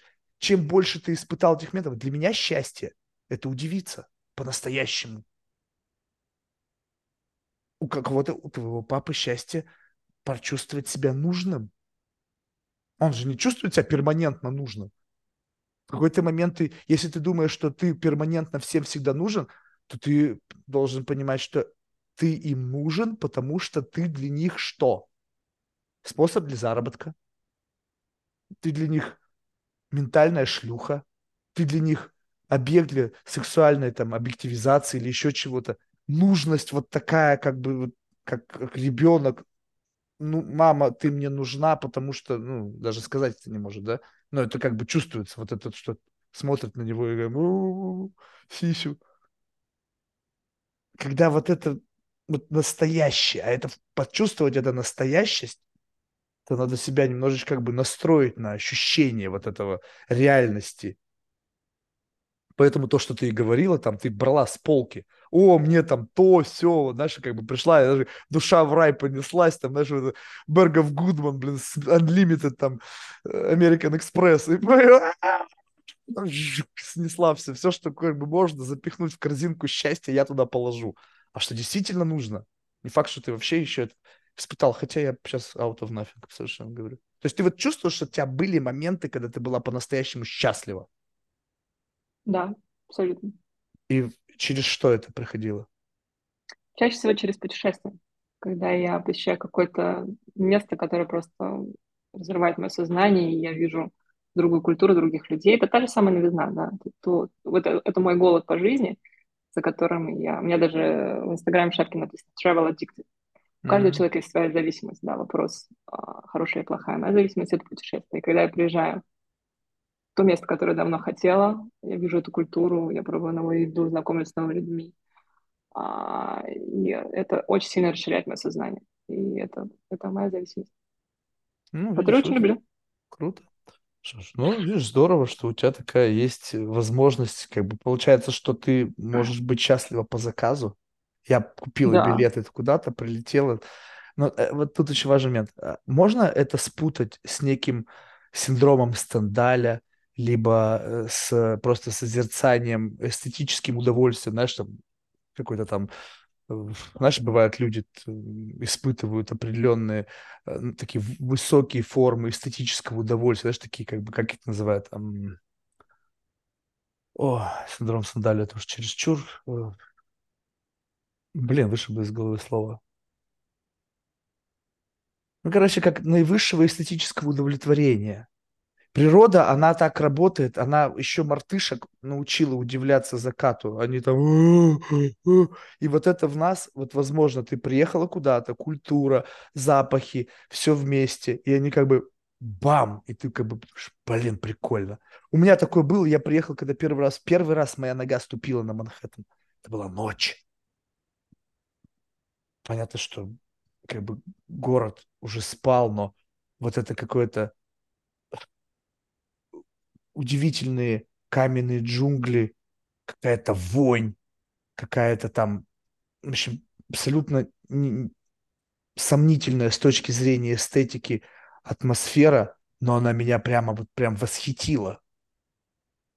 Но это не счастье было в тот момент. Это было идеальное какое-то сочетание каких-то факторов, которые просто, как знаешь, промаркировали, что, блин, тебе надо здесь жить ну, есть, как бы некое такое понимание чего-то, понимаешь, вот как бы, а, вот, как бы, понимаешь, чувство определенности, когда ты, нет сомнений, вот у тебя как вообще с этим, вот ты сомневающийся человек, либо у тебя чувство уверенности, вот это правильно, вот, вот здесь и сейчас это именно правильно сделать, и нету или, может быть, but, там, and, да, я абсолютно очень сомневающийся человек. Вот. И, но и как противоположность этого, у меня очень четкие критерии понимания того, что я там, где я надо. И это определенный фильтр. Mm. То есть тебе вот знакомо вот это чувство определенности. Ты пришел, вот да, вот именно здесь. Редкость. Ну, поэтому, сколько видимо... тебе стран, городов пришлось объехать, прежде чем ты это чувство словил. Также и вот с этим, с этой пресловутой миссией, да, о которой мы с тобой говорим. Вот наступит когда-то такой момент, когда ты вот, все, я вот весь шарик объехал, чтобы оказаться на этом Манхэттене и поймать это чувство. Просто, мне кажется, у каждого оно наступает в определенный момент. Да, но видишь, оно либо наступит, либо нет. Вот это важный момент. То есть как бы жить в ожидании этого чувства и ну, охотиться ну, за либо... этим чувством. Это зависит от твоей жажды. И ты можешь сидеть в одном... Ты мог бы сидеть там в своем родном городе, где ты родился, да, не ездить и не знать. У тебя не было бы этого желания, и ты бы не нашел этот город. И ты бы там, где родился, там бы пригодился, там бы умер. И прожил бы тоже определенную классную жизнь. Но в тебе была эта жажда. Ты почему-то ездил, ты почему-то оказался на Манхэттене. И пока у тебя есть эта жажда, этот крейвинг, ты окажешься там, где, где, где тебе нужно быть. Вот и все. И это, мне кажется, применимо к любой стране Видишь, нашего ну ты как бы, получается, себе даешь возможность следовать за этим крейвингом, понимаешь? И в да. твоем случае так совпало, что твой craving обводит тебя как бы вот за красные линии. Ну, то есть у тебя вот это русло твоей реки, в котором ты следуешь за своим craving ом, не ведет за границы девиации. То есть вот представь себе, что ты так органически, следуя своему craving у, ты не задумывался об этом, что я тоже следую за своим craving ом, но почему-то у меня бывает так, что я захожу за границы красных линий. И если я не буду туда заходить, соответственно, я не буду за ним следовать, соответственно, я буду чувствовать себя как бы э, что-то как бы я хочу, но нельзя или не могу, или там еще какая-то история. Просто это, я не знаю, это, наверное, благословение, если можно религиозным языком говорить, когда люди следуют чему-то, и они остаются в фарватере, знаешь, такого как бы с точки зрения социально одобряемого поведения, потому что он достаточно широкий. То есть это не то, чтобы какой-то узенький ручеек. Этот фарватер, он, вернее, это русло социально одобряемого поведения и возможных способов проживания в русле социально одобряемого поведения, там множество стримов внутри этого потока. И, э, ну, хорошо, когда людям удается войти в этот мир – следовать своим идеям, своим там желаниям, своим каким-то фантазиям и оставаться в этом русле и получать наполнение. Но мы знаем, что есть люди, которые смотрят на это русло, и там нет ничего для них. Ну или мало. Ну, смотри, к чему мы пришли. То есть вопрос просто, а, опять же, какими способами ты руководствуешься а, в пути вот этой, этого, этого крейвинга, своей жажды. И по факту мы, опять же, пришли к тому, что у нас с тобой цель одинаковая. Мы просто используем разные инструменты. У нас цель удивиться и у тебя, и у меня по факту. То есть ну, я приезжаю в новое место, для чего я еду туда? Удивиться, увидеть новое, прочувствовать вот это. И это мой способ. У тебя другой способ. У третьего человека будет третий способ. Правильно, но видишь, у тебя есть понятный способ. У меня нет этого способа. Ты мне только что перечислила там э, такое, это, такое, это такое. как бы это гипотетическая возможность. Ты что думаешь, каждый раз, когда я это как бы иду этим путем, я получаю то, что я хочу? Не думаю. Вот именно. Это знаешь, какой редкий случай. Я последний раз удивился по-настоящему, блин, наверное, может быть, полгода назад или больше. Вследствие чего? Вот встречи и беседы. Не, не, в рамках подкаста. Я даже уже даже забывать начинаю. Вот был конкретный элемент удивления, знаешь, э, в разговоре с одной женщиной, замечательным феноменологом, я забыл, кстати, как ее зовут, меня плохая память на имена, но, э, в общем, смысл был в том, что мы как-то разговаривали про эм, как бы способы как бы прикосно... Я не помню, о чем на самом деле мы разговаривали, сейчас это будет конфабуляция, я сейчас выдумаю. Но, в общем, идея была в том, что я использую некое как бы негативное, некая как бы боль для того, чтобы пробраться куда-то в отношении с людьми как бы через боль заходить, открывать, там что-то как-то шарить в чужих, э, в чужом сознании, в чужих, ну, так высокопарно звучит, но на своем примитивном уровне. И она, услышав это, взяла паузу, которая явно свидетельство о том, что она задумалась над тем, что я сказал. Она не засмеялась, не пыталась это как-то, знаешь, какой-то дурачок. Она реально взяла, поместила это в свой аппаратус, с ее опытом, знаниями, и выдала ответ. Говорит, а Марк, а ведь можно через удивление. И я про себя подумал, такой думаю, ну, как бы действительно так, потому что боль токсична. Никто не любит боль, никто не хочет тебя, э, как бы, ну, чувствовать боль. То есть не, не надо всех мерить своим мерилом, да, что мне боль не страшна. То есть мне, я welcome, то есть боль это мой друг. Вот. А кто-то не любит это. А удивление, оно менее токсично, то есть оно более как бы нейтрально по отношению к коннотациям, хотя мне потом уже другие люди сказали, с психологии сказали, что некоторые люди боятся удивляться. Представляешь, есть такие, я тоже удивился, что есть боятся удивляться люди. Боятся есть сюрпризов, боятся удивляться, боятся, когда их вот это слаженная, расписанная по, там, по часам жизнь как-то... комфортно. Все, что выходит за, это уже как бы... Ну, вот, вот, вот. иллюзии, как бы это тоже выбор, понимаешь? И меня это, это удивило в том, что я этого не видел, но вопрос как бы удивления приходит следующим, а как заставить человека удивиться? Больно? Я могу сделать, я знаю как. А как заставить тебя удивиться? Я не знаю. Я могу случайно удивить тебя. Я могу сам случайно удивиться. Нету методологии. И в этом есть фишка. Чувствуешь, что когда нету методологии, когда удовольствие, ты не знаешь, как его получить, но знаешь, что оно чисто гипотетически существует, вот оно кайф, вот он адреналин возникает. Потому что если я знаю, как мне удивиться, то в конечном итоге я очень быстро изнасилую это как и это уже перестанет доставлять удовольствие. Ну, то есть, как бы я знаю как, а я сегодня хочу удивиться, окей, бам-бам-бам, а, бам-бам-бам, а, бам-бам-бам, а, бам-бам-бам, нету.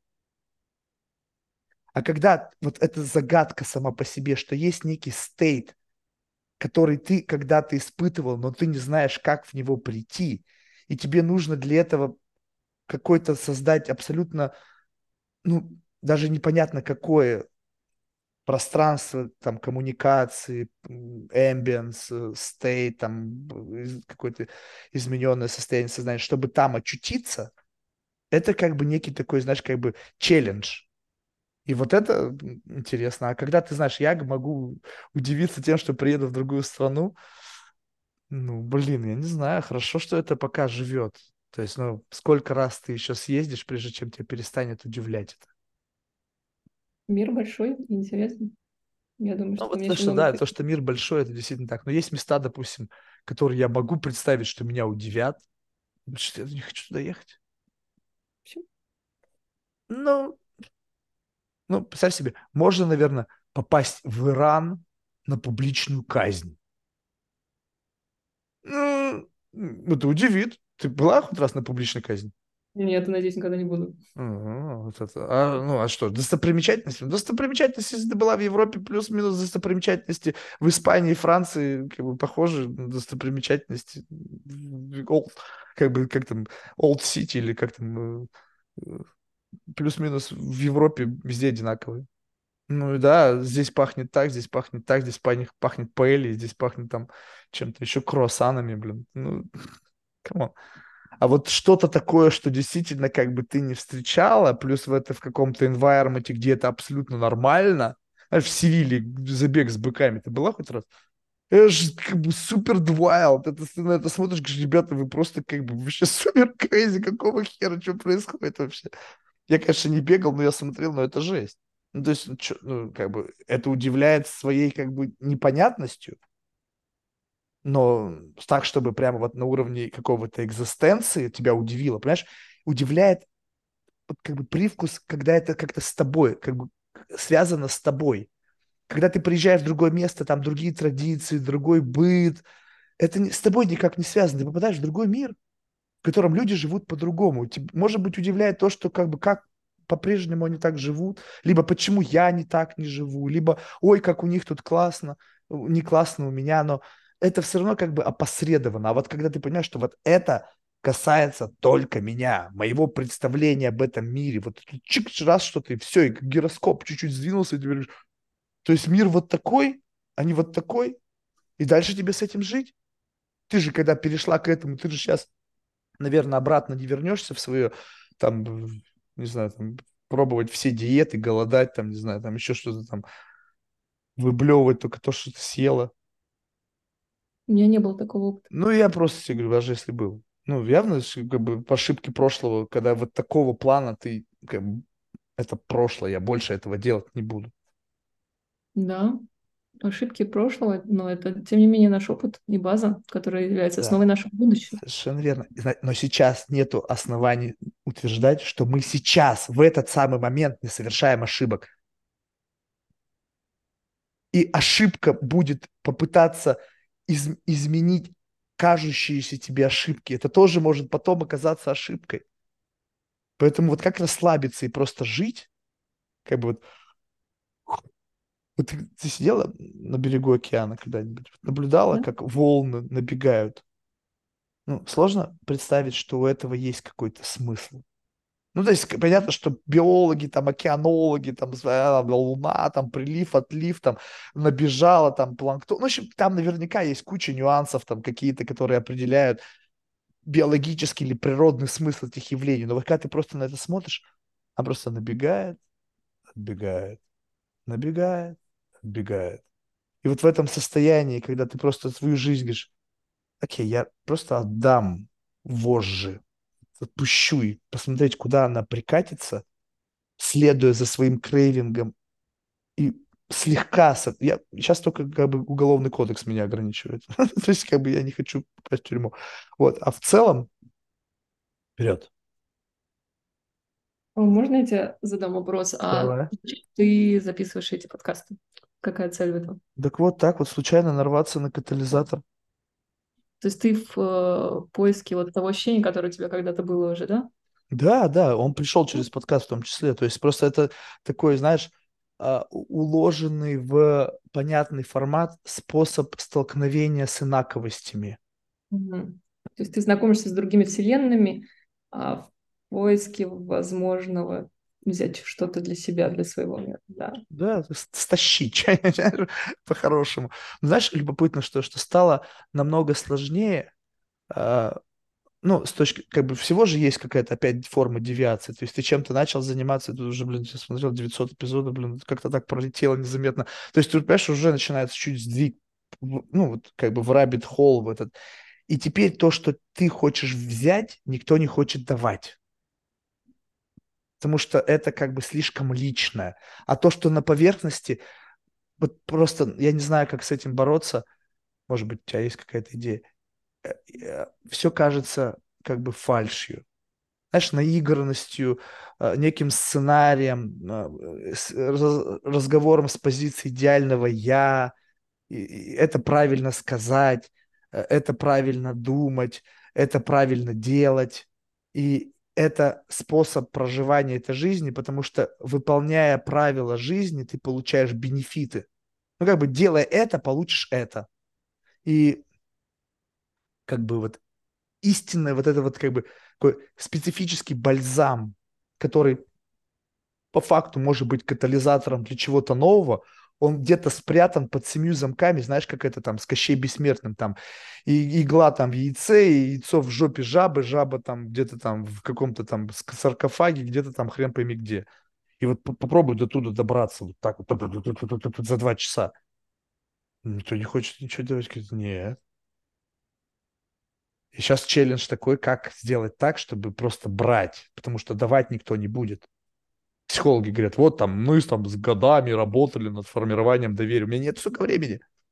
Я два часа. В первый последний раз вижу человека, возможно, в своей жизни. Как сделать так, чтобы тебе что-то выдали? И тут начинается абсолютно такая в бэкграунде задача, а как через что это прийти? Абсолютно не принципиально. Кто-то уходит абсолютно разочарованный. Кто-то вообще не понимает, нахрена это он вообще потратил свои два часа ради такого общения. Кто-то думает, что я хам. Кто-то думает, что я там токсик, кто-то думает, что я просто идиот и так далее. Но это цена, которую ты вынужден платить в этом поиске. Почему я так реагирую на людей? Я не знаю. Ну, то есть, как бы, представь себе, ты же чувствуешь, да, резонирует как-то, но ты не фильтруешь это резонирование. Вот эта вежливость, которая как бы тебя уравновешивает, как бы статус-кво. Неважно, какой человек, я всегда такой. Ты берешь и говоришь, нет, я буду таким, каким почему-то я хочу, не хочу, а просто вот резонирует вот так. Вот с тобой я сегодня резонирую абсолютно не как бы управляя этим процессом резонирования. Ты каким-то образом формируешь вот определенный flow мыслей, абсолютно как бы прилагая для этого минимальные усилия. Кто-то другой flow резонирует.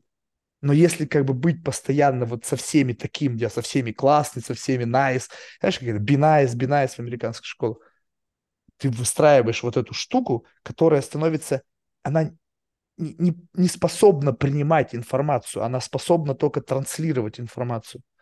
А тебе как бы вот это резонируешь, это резонирование нападает, ну, попадает на тебя, ты начинаешь с этим резонировать в ответ, так? И получается в этот момент какая-то, знаешь, вот вот, как это, какое-то столкновение. Знаешь, как в физике. Particles. И там открылось что-то. Иногда бывает, ничего не открывается. Поэтому подкаст это просто... Можно, знаешь, каждый человек, каждый раз, кто задает этот вопрос, в принципе, версия этого, что это такое, она в плюс-минус может меняться. Вот ну, ты задала, выдалась такой вот ответ. Где-то где он, пожалуй, такой более, более приближенный к истине. Ну, окей. Ну, вот. Так что спасибо тебе большое за то, что ты сегодня потратила время. Видишь, я вообще, я честно тебе скажу, знаешь, как бы раз у меня похмелье вообще абсолютно не осталось. Я, я готов, я готов продолжать сегодня, блин, вообще сегодня опять будет шоу. Ладно, что ж, успехов. Я как бы искренне желаю тебе побольше моментов счастья, удовольствия, там, не знаю, чего ты там сама для себя желаешь. Потому что действительно вот это как бы прикольно, когда в твоей жизни это есть. Вот, знаешь, можно зафиксировать. Как вот не просто воспоминания, которых были, не были, а я знаю, что я в своей жизни там шесть раз был счастлив. И это не, я не спутал, я, это не была радость, это не была иллюзия. Я знаю, что я был. Вот спроси человека, сколько раз в жизни ты был счастлив? Ой, это сложный вопрос. Значит, не был. Значит, не был. Это невозможно перепутать. Ты сама говорила, я точно знаю, что это вот так. Когда я приехал на Манхэттен, я точно знаю, что я испытывал. Все это точно. Вот этот certainty, когда вот при всем, а, там, что-то не сомневаюсь, может быть, то все точно. Поэтому побольше нам таких, моментов. таких моментов. Да. да. Тебе. Давай, хорошего дня. Пока.